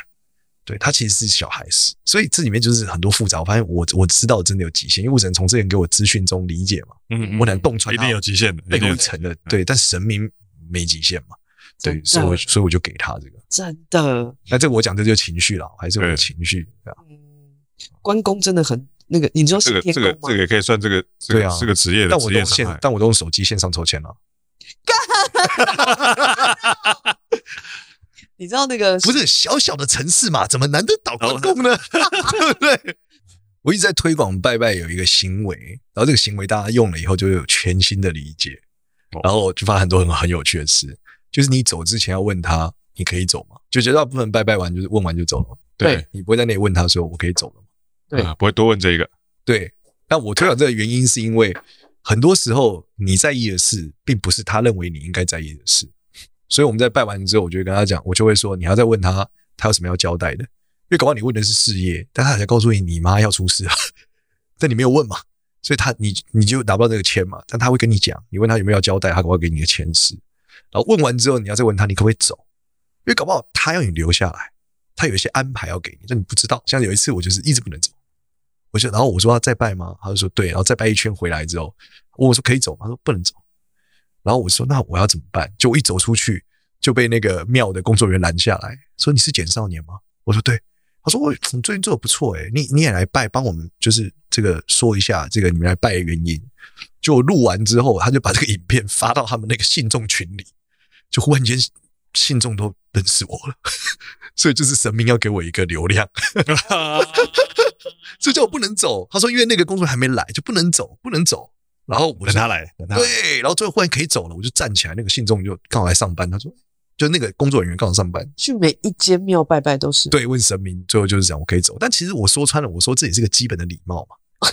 你今天去拜访一个人，对，走走之前，对，你就撤退了。你过去说这个，哎，王董，王董，这个我们这个案子谈可不可以？可以，可以，可以，可以，签完就走了。你问他说，王董，那我先走，有没有要交代嘛？对，王董可能还要交代啊，没有，大部分人就撤退了。王董签好拜 就走了。我知道这个逻辑啊，就是出门要像个人呐、啊，出门要像个人。对啦，就是这个逻辑，凡事就是凡事这样，凡事好好讲。对，我最近推广凡事好好出门像个人。呃、那那你人生最低潮的时候大概是什么时候？我觉得应该是第一份工作的时候，刚上班的时候，那时候真的蛮惨。对，我以前在杂志上班，我在圈上班。哦，对，就是后面会转头，就是会一直看到在修妹子的那个 照片，真的假的？M H M 对，然后办选美比赛那时候刚毕业，然后然后那份工作最挫折的时候，有一次是因为因为我们家那时候很穷，我没有钱，然后我我记得我那时候很靠腰，就是因为公司他们公司规定是没有配电脑的，你得继续带台电脑干嘛的。然后我还一直靠我老板，我说，你听过做电话行销不带不配电话的吗？他说做做网络行销应该配一个电脑给我嘛？他说不，我配网络给你。我说 有道理，对，反正公司规定嘛，那也很合理，因为你开公司不可能为了我一个人坏了整个规矩嘛。所以我就跟我一个朋友借电脑，我邻居借电脑，然后我说好好好，把电脑借我。就打开电脑工作第三天，我就打翻水杯淋在上面，电脑就坏了。哇塞，我操！我不止他妈买不起第一台电脑，我还得赔他一台电脑。我都没有电脑了，然后我没有电脑之后，我就觉得靠，发生什么事？我刚才说我没有钱还你，我要领薪水才能还你。然后因为我没有电脑，但我还得工作，我得跟老板交代，所以我就得把我的电脑，就我在家里面打电动的电脑，叫桌机那种大台的搬去公司。然后我就把电脑搬，就我边骑车边觉得，看你妈，我今天回家没电动可以打。对啊，我想说哇，好惨哦。然后我就这真的很惨，对你我就把电脑搬去，然后把萤幕搬去，坐在那里。我那天觉得，干太惨了，真的太惨惨惨绝人寰的惨，所以我就有一段时间回家，我只能就是跟我室友借电脑打电动，但也没电脑给大家，只能在笔电，我就没办法打我要的电脑，所以我那一阵子我都是公司最晚下班的，老板觉得我表现很好，因为我回家没有电脑可以打，我就在公司打电动。总是找得到方法。加班到九点多十点，要公司打电动，打打打打打啊！打电动的时候，旁边的影音机会换印东西出来，我觉得好可怕，滋滋！我不知道为什么会影音机一直印东西出来。有人在旁边看你打电动，吓死人！但我那时候工作表现超好，因为我就想我也不回家，就在那边把工作多做一次。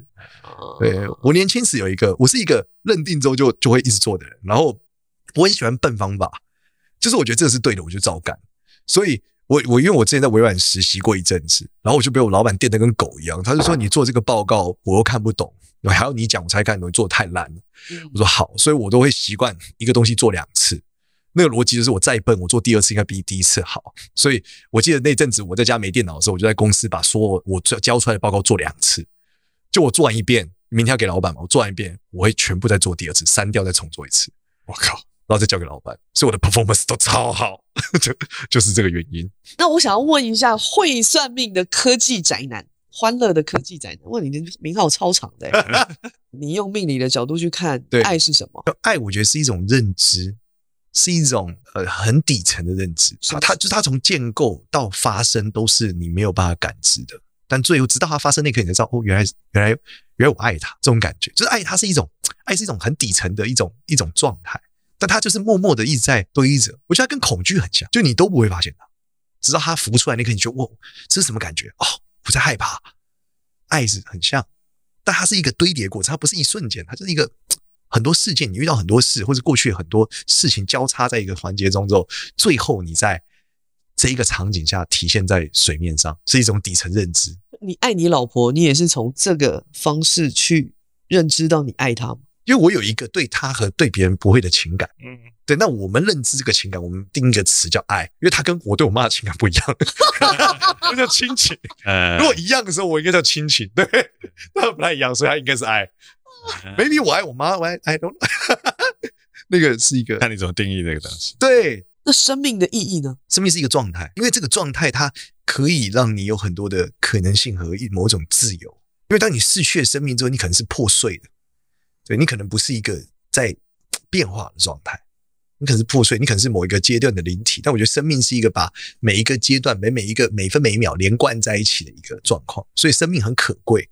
因为当你把很多事情连贯的时候，你会开始理解某些事，想通某些事，而且你你呈现出来的一个样式，就像还有命可以结关，还有这一关，就还有继续玩，不会死，死了就到下一个游戏了。所以生命是这一关，我还在这个游戏里面，我还有机会，我还有血。我能找到办法，我能把这个游戏破关了，对，我能让这个游戏更好，大概是这样子。然后这件事牵扯到下辈子，那如果我死了呢？下一关呢？对不对？就下辈子什么？这时候切到我这里，我老婆问我说：“他说你下辈子想要干嘛？如果你下辈子想要当什么？”我说：“首先从这个逻辑来说，如果我这辈子成功，应该是不会死啊，我就是 我就修仙成功了嘛，长命百岁嘛。”那我说：“那如果不他如果不幸死掉了？”我说：“不幸死掉代表说我可能没有成功。那我但是我觉得。”我觉得做做现在做简少年的频道，我觉得是很有意思的，因为我觉得它是一个正向的飞轮，我让大家的正能量，大家更喜欢我，我们就一直循环下去嘛，我觉得很好。我说如果我这辈子解决，让很多人类解决了之后，我觉得我这辈子花没有太多的心力花在动物身上，我觉得有点可惜。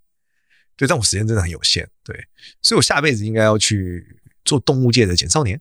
他说那是什么？我说嗯，动物界简少年，如果动物。如果不，但我希望能广泛一点，受众广泛一点总是比较 OK 的嘛。所以最好是两栖的，海里面跟陆地的 都对。我是在海里面也可以成为陆地上的 KOL，在动物界。他说那什么？那什么？一般来说就乌龟吧，活久一点总比较容易成功嘛。就乌龟好了。我刚才查发现，看怕乌龟不是比较最长寿的。那是谁？两栖动物，而且绝大部分的乌龟是就是它没有办法上来。它其实海龟跟陆龟它是没有办法一直兼并在两个环节里面的，没有办法像浦岛太阳。大那一次那样，到龙宫城再回来。后来我们查查查，发现哎，比较适合的是什么？是娃娃鱼。因为我可以跟他讲说，我想当龙。他说那里真的有龙啊。我说好吧，那就讲娃娃鱼呗。发现娃娃鱼可以活两三百岁，真假的？对，而且娃娃鱼是两，你知道娃娃鱼长什么样子吗？是有点像龙圆有角。对对对对对，头圆圆。我怕大家想的是尼莫之类的。那它是两栖吗？它是两栖的，所以娃娃鱼可以上岸，也可以下去。然后，然后最深最深的海里面是有超大娃娃鱼的，它可以到超深海。也可以在浅海，也可以在陆地上，所以它长得也挺像龙的。所以我觉得，那不如下辈子我就当娃娃鱼吧，就这样。然后给我两百年，总有点机会，就是做 KOL 吧。大概是这样。希望对，不过你们搞不好不想成为娃娃鱼，所以 所以下辈子我们可以再合作。那下辈子搞不好你们不想成为娃娃鱼之类的。最好是我们下辈子还会是 KOL。如果有机会啊，如果对，我们可以组一个天团，天团娃娃鱼天团 的娃娃鱼天团，S H E，娃娃鱼的 S H E 之类的，笑死。对，就回到这个，那对我的生命就是下一关嘛，下一关我就是娃娃鱼，然后开始对啊，做这个游戏就下一关嘛。你除了打电动跟看假面骑士以外，还会做其他的事吗？看漫画，还是这是同一件事？对，这同一件事。可以除却这三个以外，睡觉。我今天早上就是睡醒嘛，然后打开电视看假面骑士，然后早上睡醒就看假面骑骑士。对，因为我早上睡醒的时候休息，我就醒脑嘛，我就也不知道干嘛，我就看到假面骑士，然后我老婆就跟我老婆去吃早餐，吃完早餐之后就回家，还有点时间看一下假面骑士，然后接着坐车去公司，然后今天拍了一整天的这个街边看相，然后然后就回家，然后接我儿子放学，然后呃回家之前还有点时间，我就睡了一下，因为等一下来录这个，然后我就再去接我同儿子放学，然后。玩了一下我的假面骑士腰带，然后就来了。我的腰带就是一个变身，就是我出门前我有仪式感的行为，就是会让它叫，然后变身这样。就无敌玩家，他就会唱一首歌，对啊，他就是害怕无敌，就是无敌无敌中的无敌，然后就出门，哒哒哒哒哒哒哒哒哒哒，然后就放着，好出门，就这样。Oh my god！真的 非常吵，是，那就是这样。我觉得我真的输了，真的，我现在完全被打败。嗯，他他完全是我不熟悉的人，不熟悉的领域，不熟悉的人种。难怪你今天这么安静哎。对啊，我的问题就是我一直试着去理解，说这到底是哪里来的？我就我就这脑袋一直有。我想说奇怪，你今天怎么都没有问题要问？我不是我，我追不上。我今天一直处在一个。你很难他没有他想象这个样貌是，对，我一直在设身处地想象，没有早上起来看假面骑士那感觉是什么，然后想象不到，就他不在我 database 里面。你们没有早上起来看剧的朋友吗？没有，没有打电动，没有，没有。哇，那真的我们是两个，对对对对对，他是两个世界的。对，因为我我最近看假面骑士，是因为我早上起来我连打电动的力气都没有，我太忙。不然我早上一般起来会打开一下打一下电动啊，真假的？对，特别哦。就是我如果需要阳光，我会打开我的太空战士，然后在里面看着阳光，然后我感觉很美，类似这样。看夕阳嘞，就是游戏里面可以调时间啊，时间会夕阳会变成看那个夕阳，我觉得很棒。就 PS 有一款游戏叫《对马战鬼》，是现在做最好画面的游戏，就在里面会有很多落叶、秋风、夕阳，我们就在里面看着夕阳，然后泡里面的温泉，我觉得哇。我怕拍照，自拍。我其实今天一直在想，我一直在想一件事情：元宇宙应该就是为了你们发明的嘛？对啊，我是元宇宙狂热者。对啊，我觉得这个完全就是为你们超疯 NFT。我就是最什么 VR 就全，对对对对，都是第一个买的。我今天一直在想，说我这一集如果出去啊，然后我在想说，我们所有的听众到底会怎么看我们两个？没有，就是理解我们是两个世界的人。不是，应该是说，哇，你知道？通常来这里，然后被我们问问题的时候，都被我们斩得片甲不留，有没有？居然有一个人，从头到尾电动以及假面骑士 就结束了，贯穿了这个主题吗？贯穿了整个，一以贯之，贯之哎。而且很诚恳，这重点是超诚恳，非常诚恳的打电动。对，我就是讲的很像在胡乱，但是我真的很认真，听起来的对，没有在瞎胡乱，不是一个干话，完全的一以贯之，有没有？有。问他任何一个问题，任何。那我跟你讲，我最近从假面其实理解了一个事情，但这个很值得讨论。好，我觉得你们两个肯定也知道，为什么人要原谅别人？哦哦哦，对，终于我们有来一个，来一个我们可以理解的 频率比较接近的，为什么人要？哦，美国好莱坞动画片，对，终于来到欧系的片。对，为什么人妖？你们觉得？天哪！我想了很久。少年谢牛。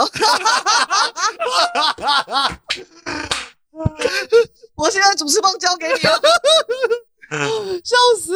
刚有一度觉得我这一次画面根本不需要存在。就直接把我，直接把我，直接把我抽掉就好了。笑死我了！我就负责在旁边笑就好了。真的，而且因为那个不算命的，又不算命，又不打电台，对，假面骑士，对，又不能，所以我一直世界另外一个存在。你来，你来之前，我超级焦虑，焦虑的，因为我完全进入了一个未知的领域，就这样太……但我还可以，我还可以，我好好做人，可以理解你们两个。我的世界有你们，笑死！不是我尽力了，我说，我又觉得，我又觉得我尽力了。我跟你说，你知道，你就刚才聊天的时候，我在旁边这样脑子这样啊啊，然后讲话超快，你知道吗？然后对我来讲，那个语速已经不是我可以承受的范围。我就想，我放慢，放慢，我努力。没有，没有，没有。而且重点是，我是在跟你讲话，对不对？我眼眼角余光哦，我一直看着他，一直这样看着我。我觉得我没有看到，但是我觉得他在求助。哎、欸，我第一次这一集话这么少，真的假的？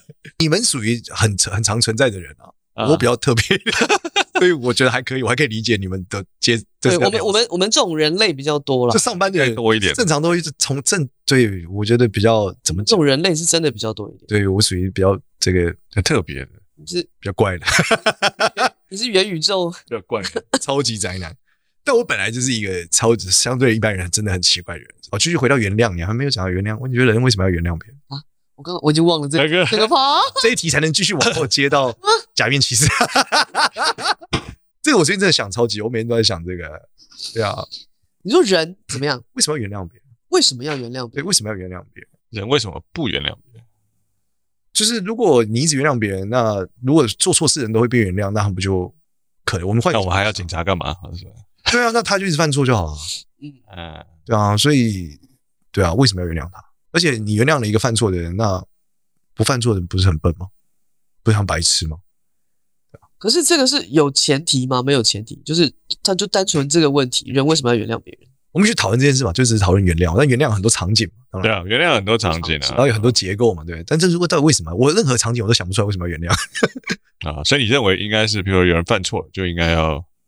不是，我后来有想到为什么要原谅，但是我觉得从这个起点我们来讨论，因为我最后在假面骑士中得到答案。硬要，但我想听一下你们想法嘛，就是讨论我们顺着这个讨论。不会他妈的，我很认真的回答，最后要给我一个靠北的东西。没有没有没有，我 这个结论是很认真。我觉得这听起来里面有陷阱。得到的过程是一定是得到的过程蛮靠北，但结论很认真，真的。人为什么要原谅别人呢？我嗯，我想一想哦。对啊，就原谅有什么好处？对你没好处，你为什么要？你说放过自己嘛？但是我不原谅他，我也可以 就好好过日子啊。而且如果又说放过自己，这公平吗？对啊。我明明就已经受害了，我他妈还要再放过你，然后来放过我自己，哇，那这个有道理吗？我一开始想法是这样的、啊，起点我想说我是想不透，我实在怎么想想不透。我在想，我有原谅过别人吗？所以你一直都没有原谅哦，那你就站在不原谅这一题上。没有，我其实真的在想这件事情，诶，就是我有原谅过别人吗？总有吧，总有，或者是我有期望别人原谅我吗？期望我觉得可能想不太到，一般加害者很难 期望这个点，一般都是受害者才会思考要不要原谅其他人。但我觉得要讲到原谅，一定首先要有一点恨啊，或者什么之类的。对啊，有些情绪啊。对，那如果你连恨恨都没有的话，就根本不需要原谅。我觉得关键点应该可能还是在这个源头的部分。对我来说，对，像我就很少真的很恨谁或者什么，所以我也从来没有感受到我有恨呃原谅的需求。因为我我从来没有恨谁，我总觉得他做这个事情似乎也是合理应该的之类的吧。因为我还我是还蛮会替人家找理由去看他的什么成长背景啊，这个换位思考、换位思考之类的，然后为什么会这样之类的，啊，会去研究那个那儿童心理学啊，什么小时候呃这个原生家庭带给你的影响啊，什么之类的。那你看久了就知道发现哇，其实其实就就也就是这样子。对之类的，我觉得理理解够多了之后，你就会发现，嗯，好像也没没什么真的那么多可以恨。那如果把它换一个角度，是有一个人来，假设有第三者，不是我们三个人，对，然后他被冒犯了，不管什么原因，然后你觉得他要原谅别人吗？因为这个讨论就是基于原谅到底有为什么要原谅？为什么世界上有原谅？这很奇怪。但是这个世界上的确有原谅，但是为什么这个？我我我还我我觉得我的回我的想法可能还是会比较跟你刚讲的那些比较像啊，你不是想原谅就原谅，不想原谅就不要去原谅，不是就这样吗，他自己决定。有曾经有人问过我这个问题，耶，就是，呃，没事，我随口讲一个，竟然真的有，是真的有，有，我现在才回想起来，因为他好像也不是直接问我说，我人为什么要原谅，他应该是问的是他的前男友伤害他。然后他非常的恨他，然后他也他不能够原谅他，他也相对的不可以原谅自己，因为他觉得他太过于单纯，然后受骗了什么什么等等之类的。然后我记得我那个时候告诉他说，我其实比较建议他先不去想原不原谅对方这件事情，这这这件事情先放着，不要去思考这件事。那先去思考自己，因为他连自己都不原谅他自己，他很责备他自己。我说，那你先去思考，你为什么不原谅你自己？你如果先思考这件事情，先思考完了，我们再来讨论，我到底要不要原谅对方？我因为我从来没有想过说我要不要原谅伤害过我的谁，我我好像我从来没有想过这件事情，因为我觉得我把我自己的日子过得很好，没有那个恨，你没有讲，没有那个恨。对，因为我我我觉得我把我好像把很多的力气放在我自己身上，然后我让我自己过得越来越好，就是成为一个更好的人嘛。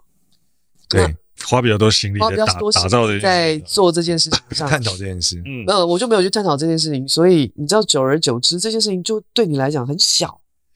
对，然后这件事往上一格，就是我们把它从个人上往上一格来想的时候，因为我就继续往下想，我也是，其实我跟你们两个很像，我也很少去讨论怎么样有没有原谅其他人。嗯，对，就像你讲的是儿童心理学有什么原因，我们就觉得，嗯，他可能就是这样，所以也不会再碰面了，那不，对啊，就过去。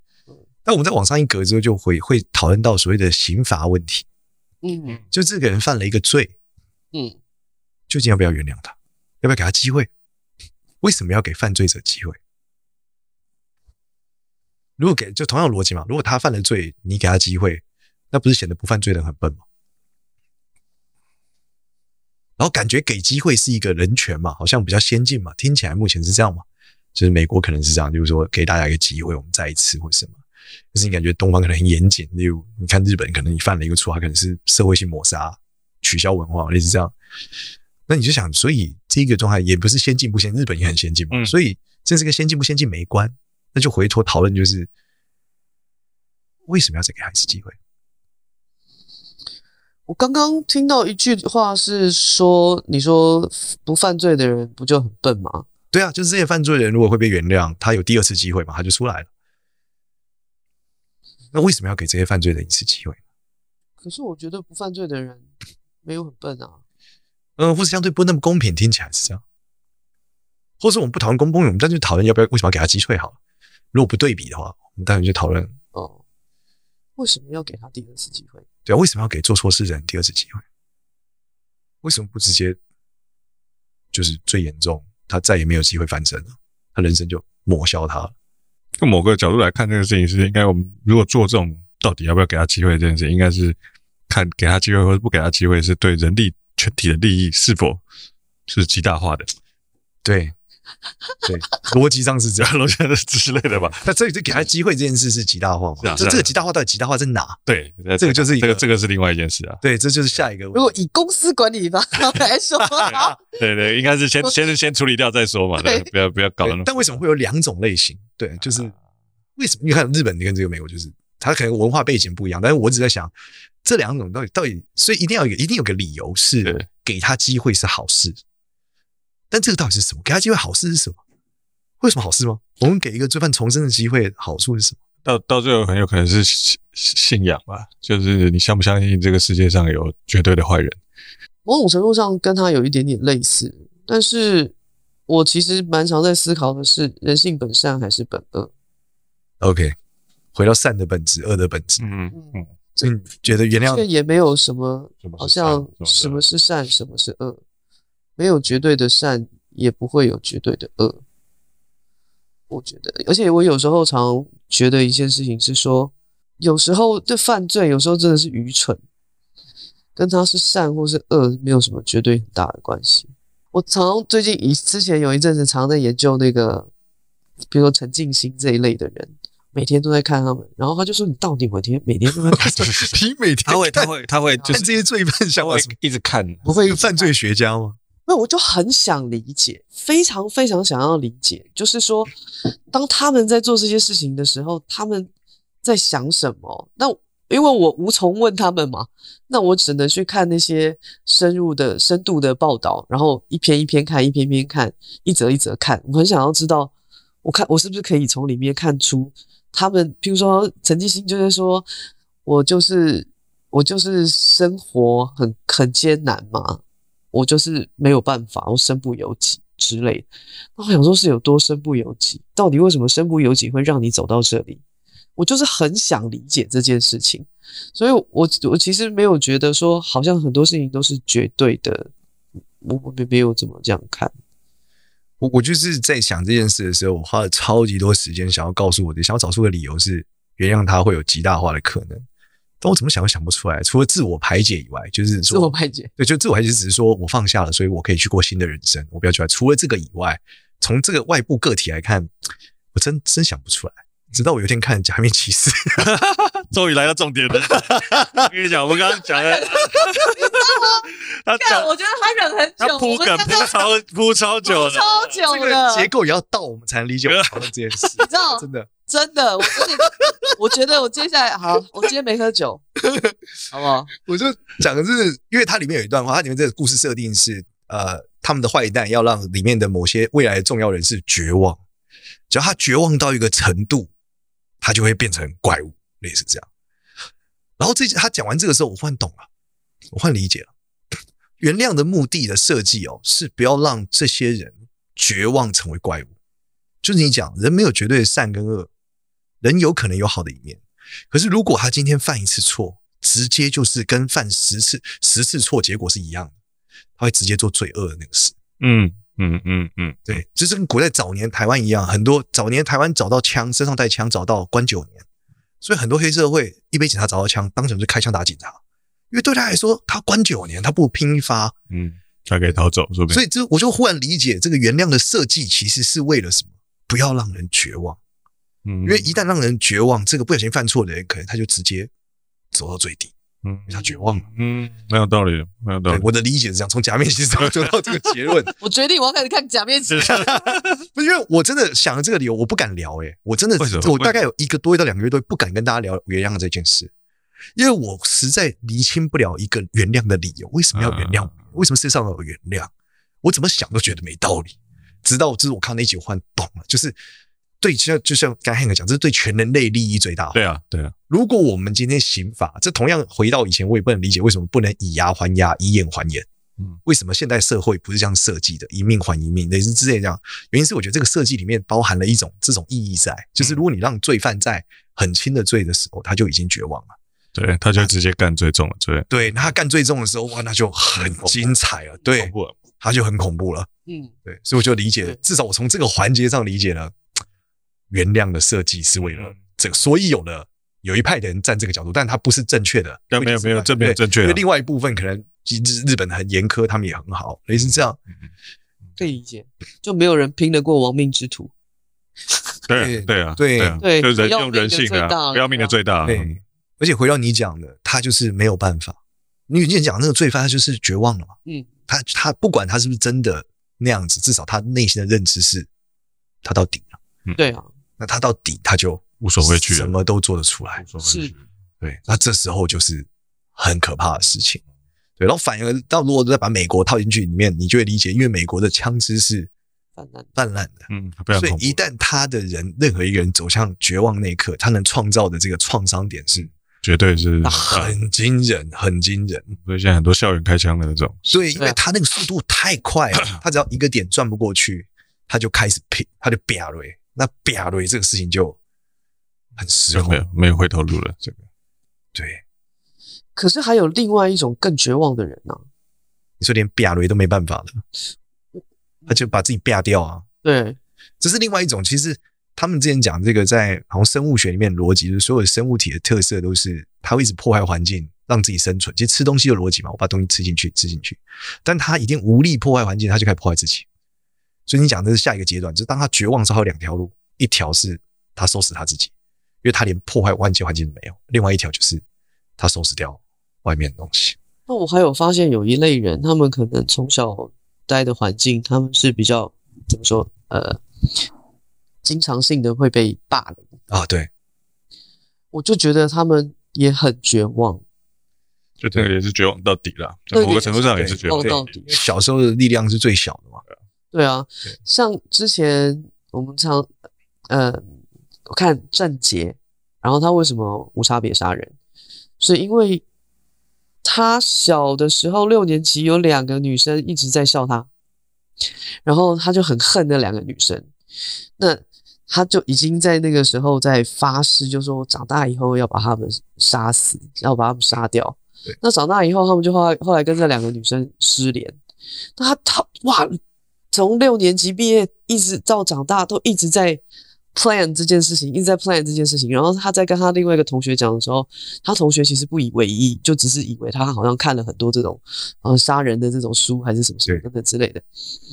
结果没想到他真的这么去做，但是他并不，因为他已经对跟那个两个女同学失联了，他就把这些怨气全部都发泄在这个无差别杀人事件。对，他就把它发泄出去了。所以这可能就是我们讲他他他的那个绝望，可能不发生在他。报复的 moment 可能发生在某一个环节，对，然后那个绝望到一个极致的时候，他就已经魔化了，嗯。嗯，对，然后只是他外表看起来是个人，对，知道，对啊，内他内心这件事情已经变成他最重要的一件事情，对，报仇，他的一切目标跟内心已经成为这个，但这一点这让我想到以前小时候啊、呃，应该说我们在网络上看的时候，大家很常在嘲笑一件事，就是很多。呃，罪犯青年的父母，嗯，都说我儿子很乖，嗯嗯，对嘛，就讲这个嘲笑说，对，只有你儿子最乖。可是反过来一件事，我一直在反思，就是很多时候我们看到像你讲那个霸凌的问题，为什么那么严重？是因为他们的父母可能不相信他，他一定回家求救过一次嘛，他一定是在权力者上求救就已经失败了，嗯，对。那我们之前听到一些案例，就是他父母可能都觉得，就是那是你的问题，你被霸凌你有问题。啊，对，有一些是这样，对，所以他其实是某种程度，其实它是一种分水岭，因为你你在被你小孩讲这件事的时候，你真的只有两种选择，相信不相信。但你可以尝试理解，可是理解完之后，结局也只有两种，嗯，相信不相信。所以我我真心觉得，就是虽然就是说我儿子很乖这个事情很好笑的一个话，就是你你儿子最乖，但是事实上，我认为在小孩的角度上，真的你一定要相信他。对，但你有责任要厘清真相，可是至少。你是他最后一根稻草，因为他没有力量破坏环境的时候，你就是他绝望的根源。对，但你是他唯一的依靠嘛？所以我觉得这是核心。我就理解啊，难怪就是说这个话，他的确那个场景不是不合时宜，但是这个话是一个，我反而觉得是一个道理的话。就是你你的父母，他可能父母，但他的父母可能没有真心的理解他的真相是什么，所以可能出现了问题。但是我觉得这个角这个方向是对的，就是父母亲是。一定要相信自己的孩子，就你不要第一步就觉得他一定是骗我，他怎么样？因为这真的来不及了。嗯，就当他当他真的需要你的时候，你还是觉得这个点的时候，对，那我觉得那就来不及了。对，嗯，我其实觉得相信真的非常的重要。对，我觉得，然后这个背景，我觉得是很很重要、很重要的一个环节。这是真的。对，我还是对于那个感感有一句话讲了，我很有感触，就是呃。小孩子是你的部分，但你是他全世界。嗯，我觉得这句话非常非常对。对，尤其是现在看起来不是，但是当他面临到一些问题的时候，你真的就是他的全世界。嗯，如果你都放弃他了，那真的没有人会再把他救起来。哎、欸，我突然觉得我要开始看《假面骑士》。这个议题讲到一个很有趣哦，就是呃，也就是同样的逻辑讲小孩这件事情是呃，也是回到《假面骑士》。就假面骑士有一个剧情，因为假面骑士它有个有个有趣的困境，因为它是一个小孩看的东西，它得卖玩具。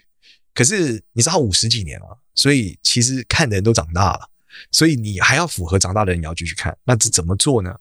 其中我们看有一代叫做这个，它是 XY 讲游戏的，就是我想我买了无敌玩家腰带嘛，这讲游戏。这个故事是这样，这个主角呢，他永远觉得人不能死。他们讲就是有人得了一种病叫游戏病，医生要去救他，主角永远说你们不能死，生命很重要。一定要活下去，不能死。然后呢，他的敌人很脑残，就是跟他说：“你快点跟我玩。”但这个敌人是他肉体分出来的一个敌人，一个病毒。然后他的最大的对手呢，永远是希望要把人类都消灭，变成城市嘛。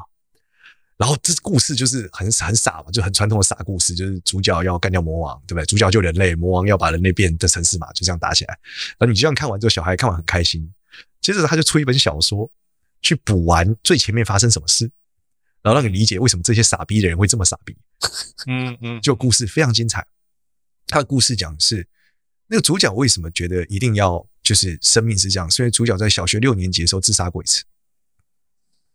然后他自杀原因是因为这个世界所有人都忽视他，包括他的父母。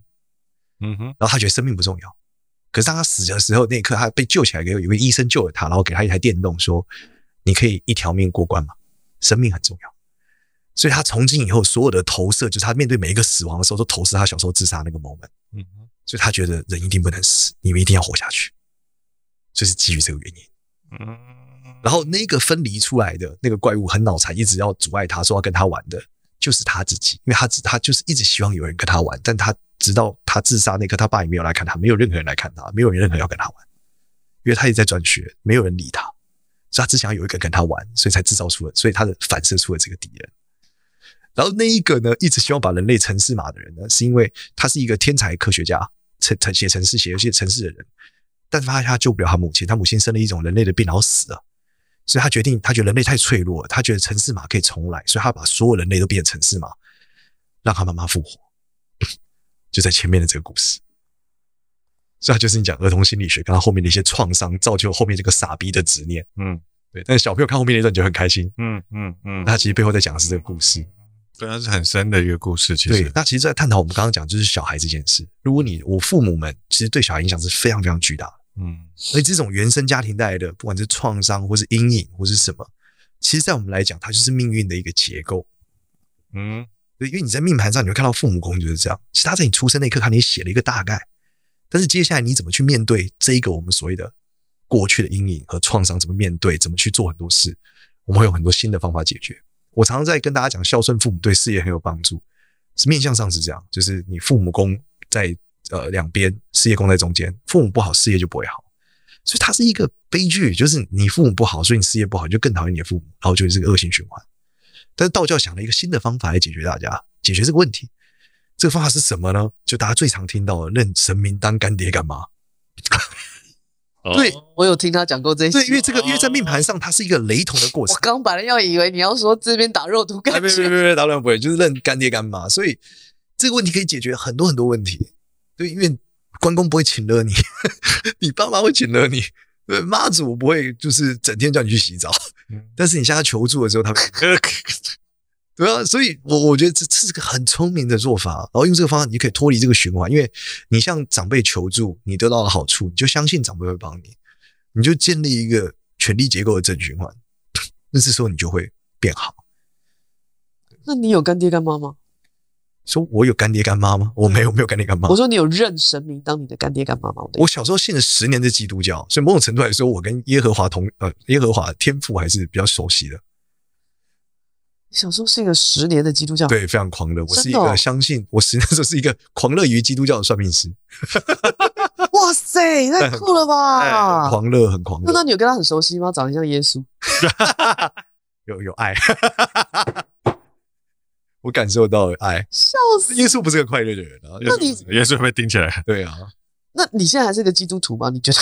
我是个全能教徒，我不能算是基督徒，因为基督教狭义的设计里面，你必须只能是一神宗信仰嘛。啊、但是我相信耶和华的存在，我也相信他讲的是对的。嗯。嗯，对，他的确，他只是用另外一个角度来诠释他的他的认知。对，那那个认知他讲的没有错，对，他说的都对，他讲的也是一些人类简单的真理。我觉得简单理解有点像。你会发现美国大联盟的投球选手，他们基本上就是球速投一百六结束了，嗯，嗯，他不愿意考虑七彩变化球，嗯，可是你发现日本的投手就会投七彩变化球，嗯，对，那就是文化的不同和方向的不同，最后导致你的做法不同，然后都是希望帮助人类过得更好。哇塞，我觉得你的你整个人好混乱，那怎么说嘞，就是很独特，对，是很非常独特的一个组合，说不出来。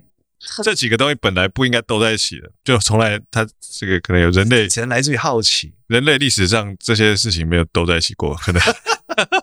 对啊，应 该还是有，还是有一些很酷的人啊。是是啊，南怀瑾老师就蛮酷的。呃，他他打电动吗？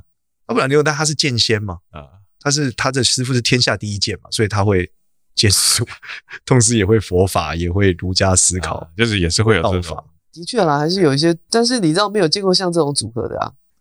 元宇宙组合的幸运法师嘛，幸运法师同时是电视畅销连续剧制作人嘛，啊，同时也是小说家嘛。他打电动吗？他也不打电动，他不打电动。他们那个时代没电动啊。元宇宙比较，你知道 Meta 现在比较流行。那个他们那个时代也不打电动，没有电动，主要他们时代没电动，有电动搞不好就不搞不好就打了。对呀，说没电动吗？不是有玛丽兄弟？很很很弱的，是在战乱这么严重，可能斗蟋蟀有吧？我我们我觉得每天我们早上起床开始就要要不停的做很多决策，那很多时候就会卡在一个东西上面，没有办法决策。你觉得大部分时间是为了什么？从算命的角度来讲，代表时间没到，所以你没有想到，时间到你就想到了。对，所以有时候你会忽然间想通了，其实时间到了，就这个剧情得往下一个阶段演，你就想到。那如果你早点想到，有时候这事情就不会发生了。对吧？但是你发生某些事的时候，你是为了理解某些事。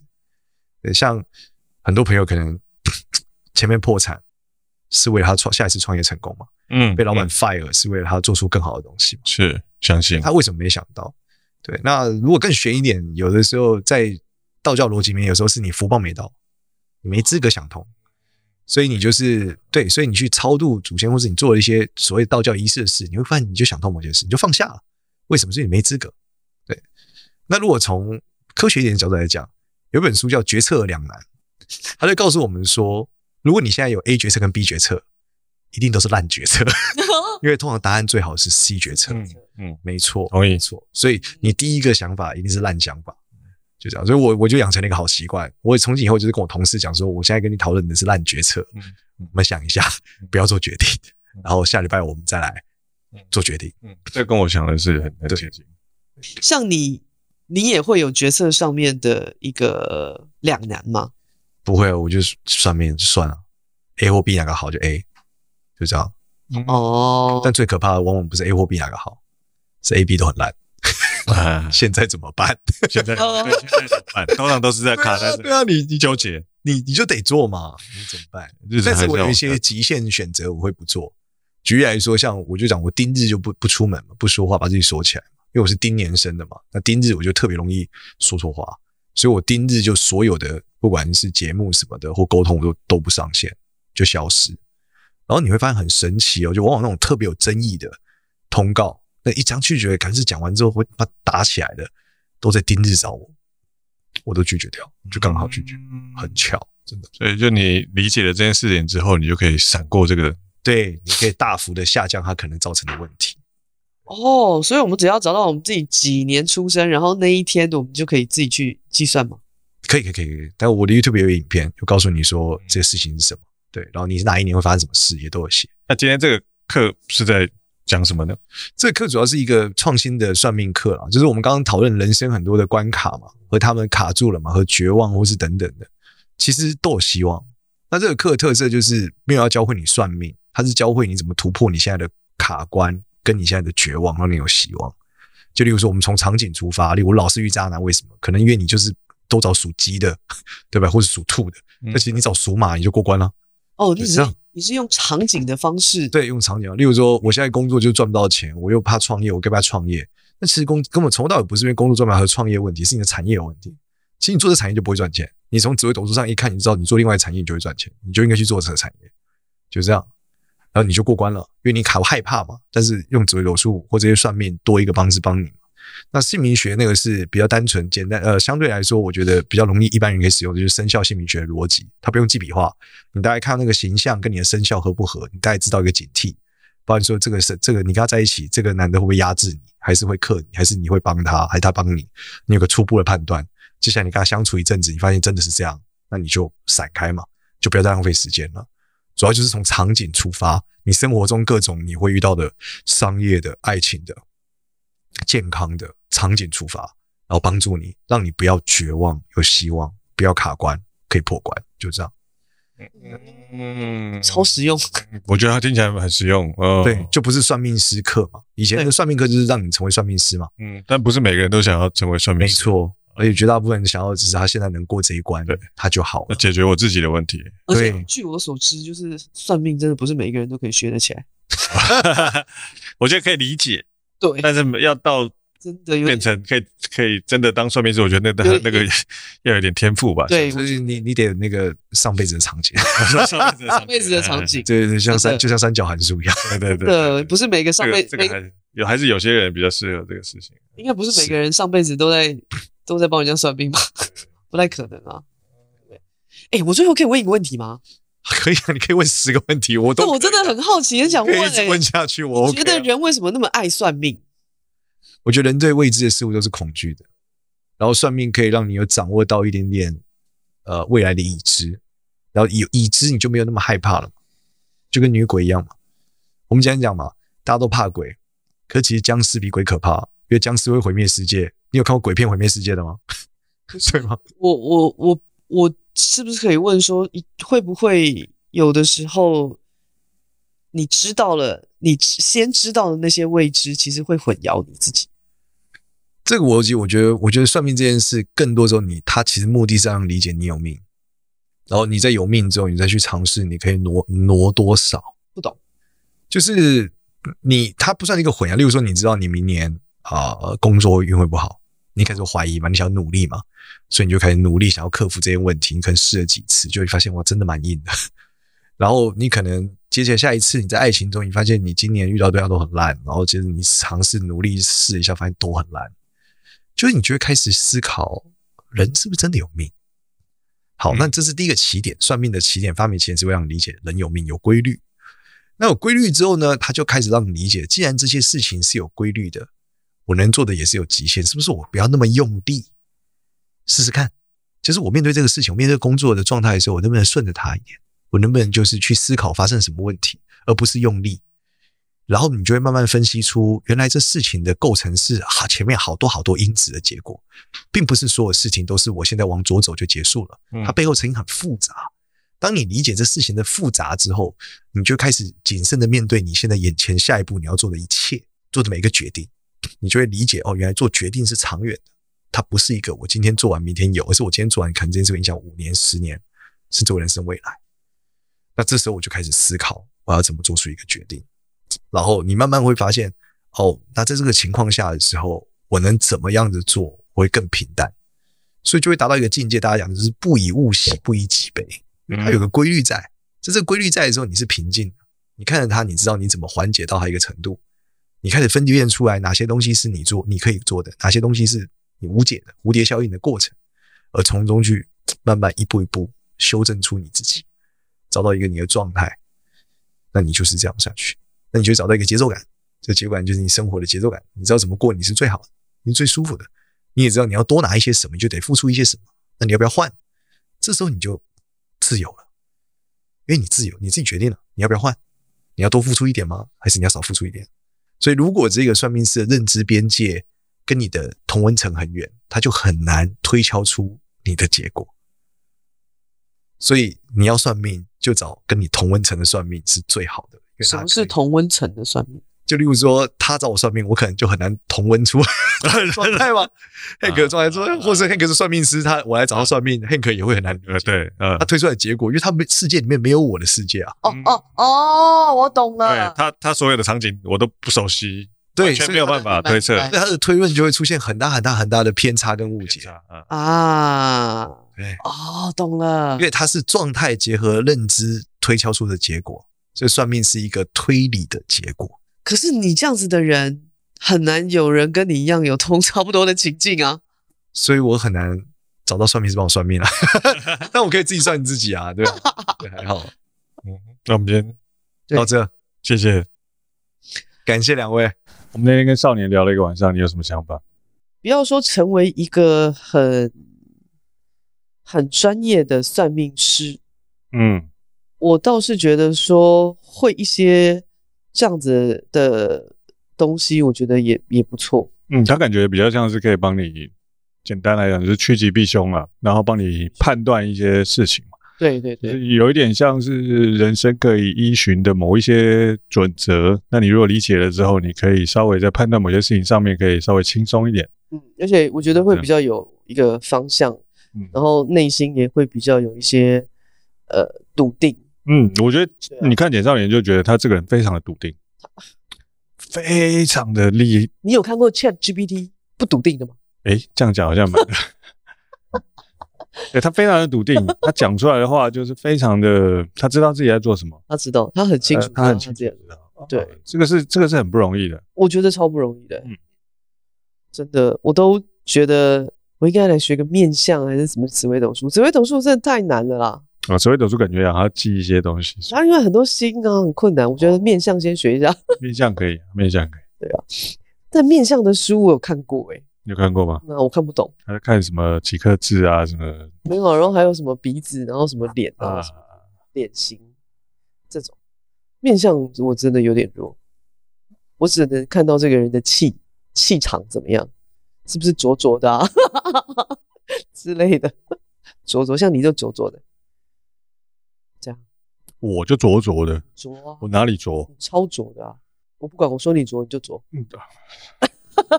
乱乱乱弄啊！随便随便随便乱说。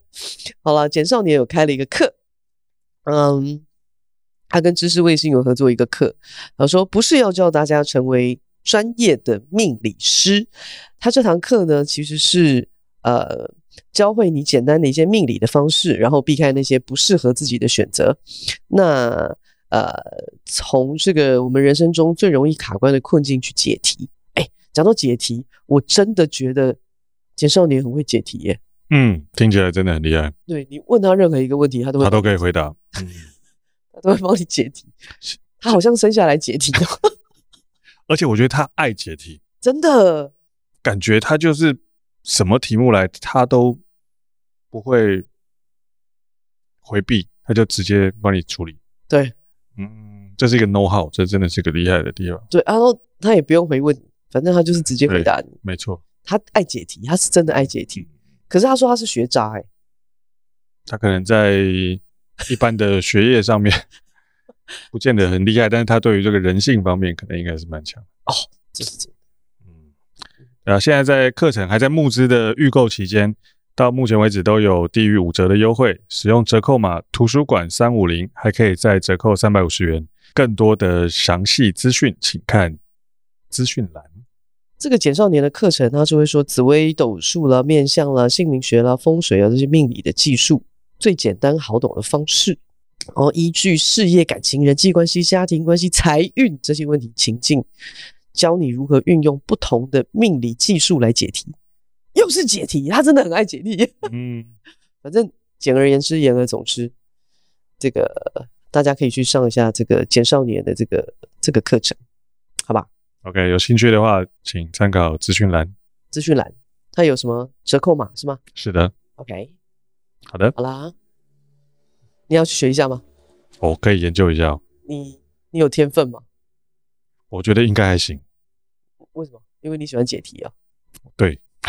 可是你是耶稣那一派的，都可以，道教派无所谓啊，都都多看多听多学，好吧，好了，好啊，就这样喽。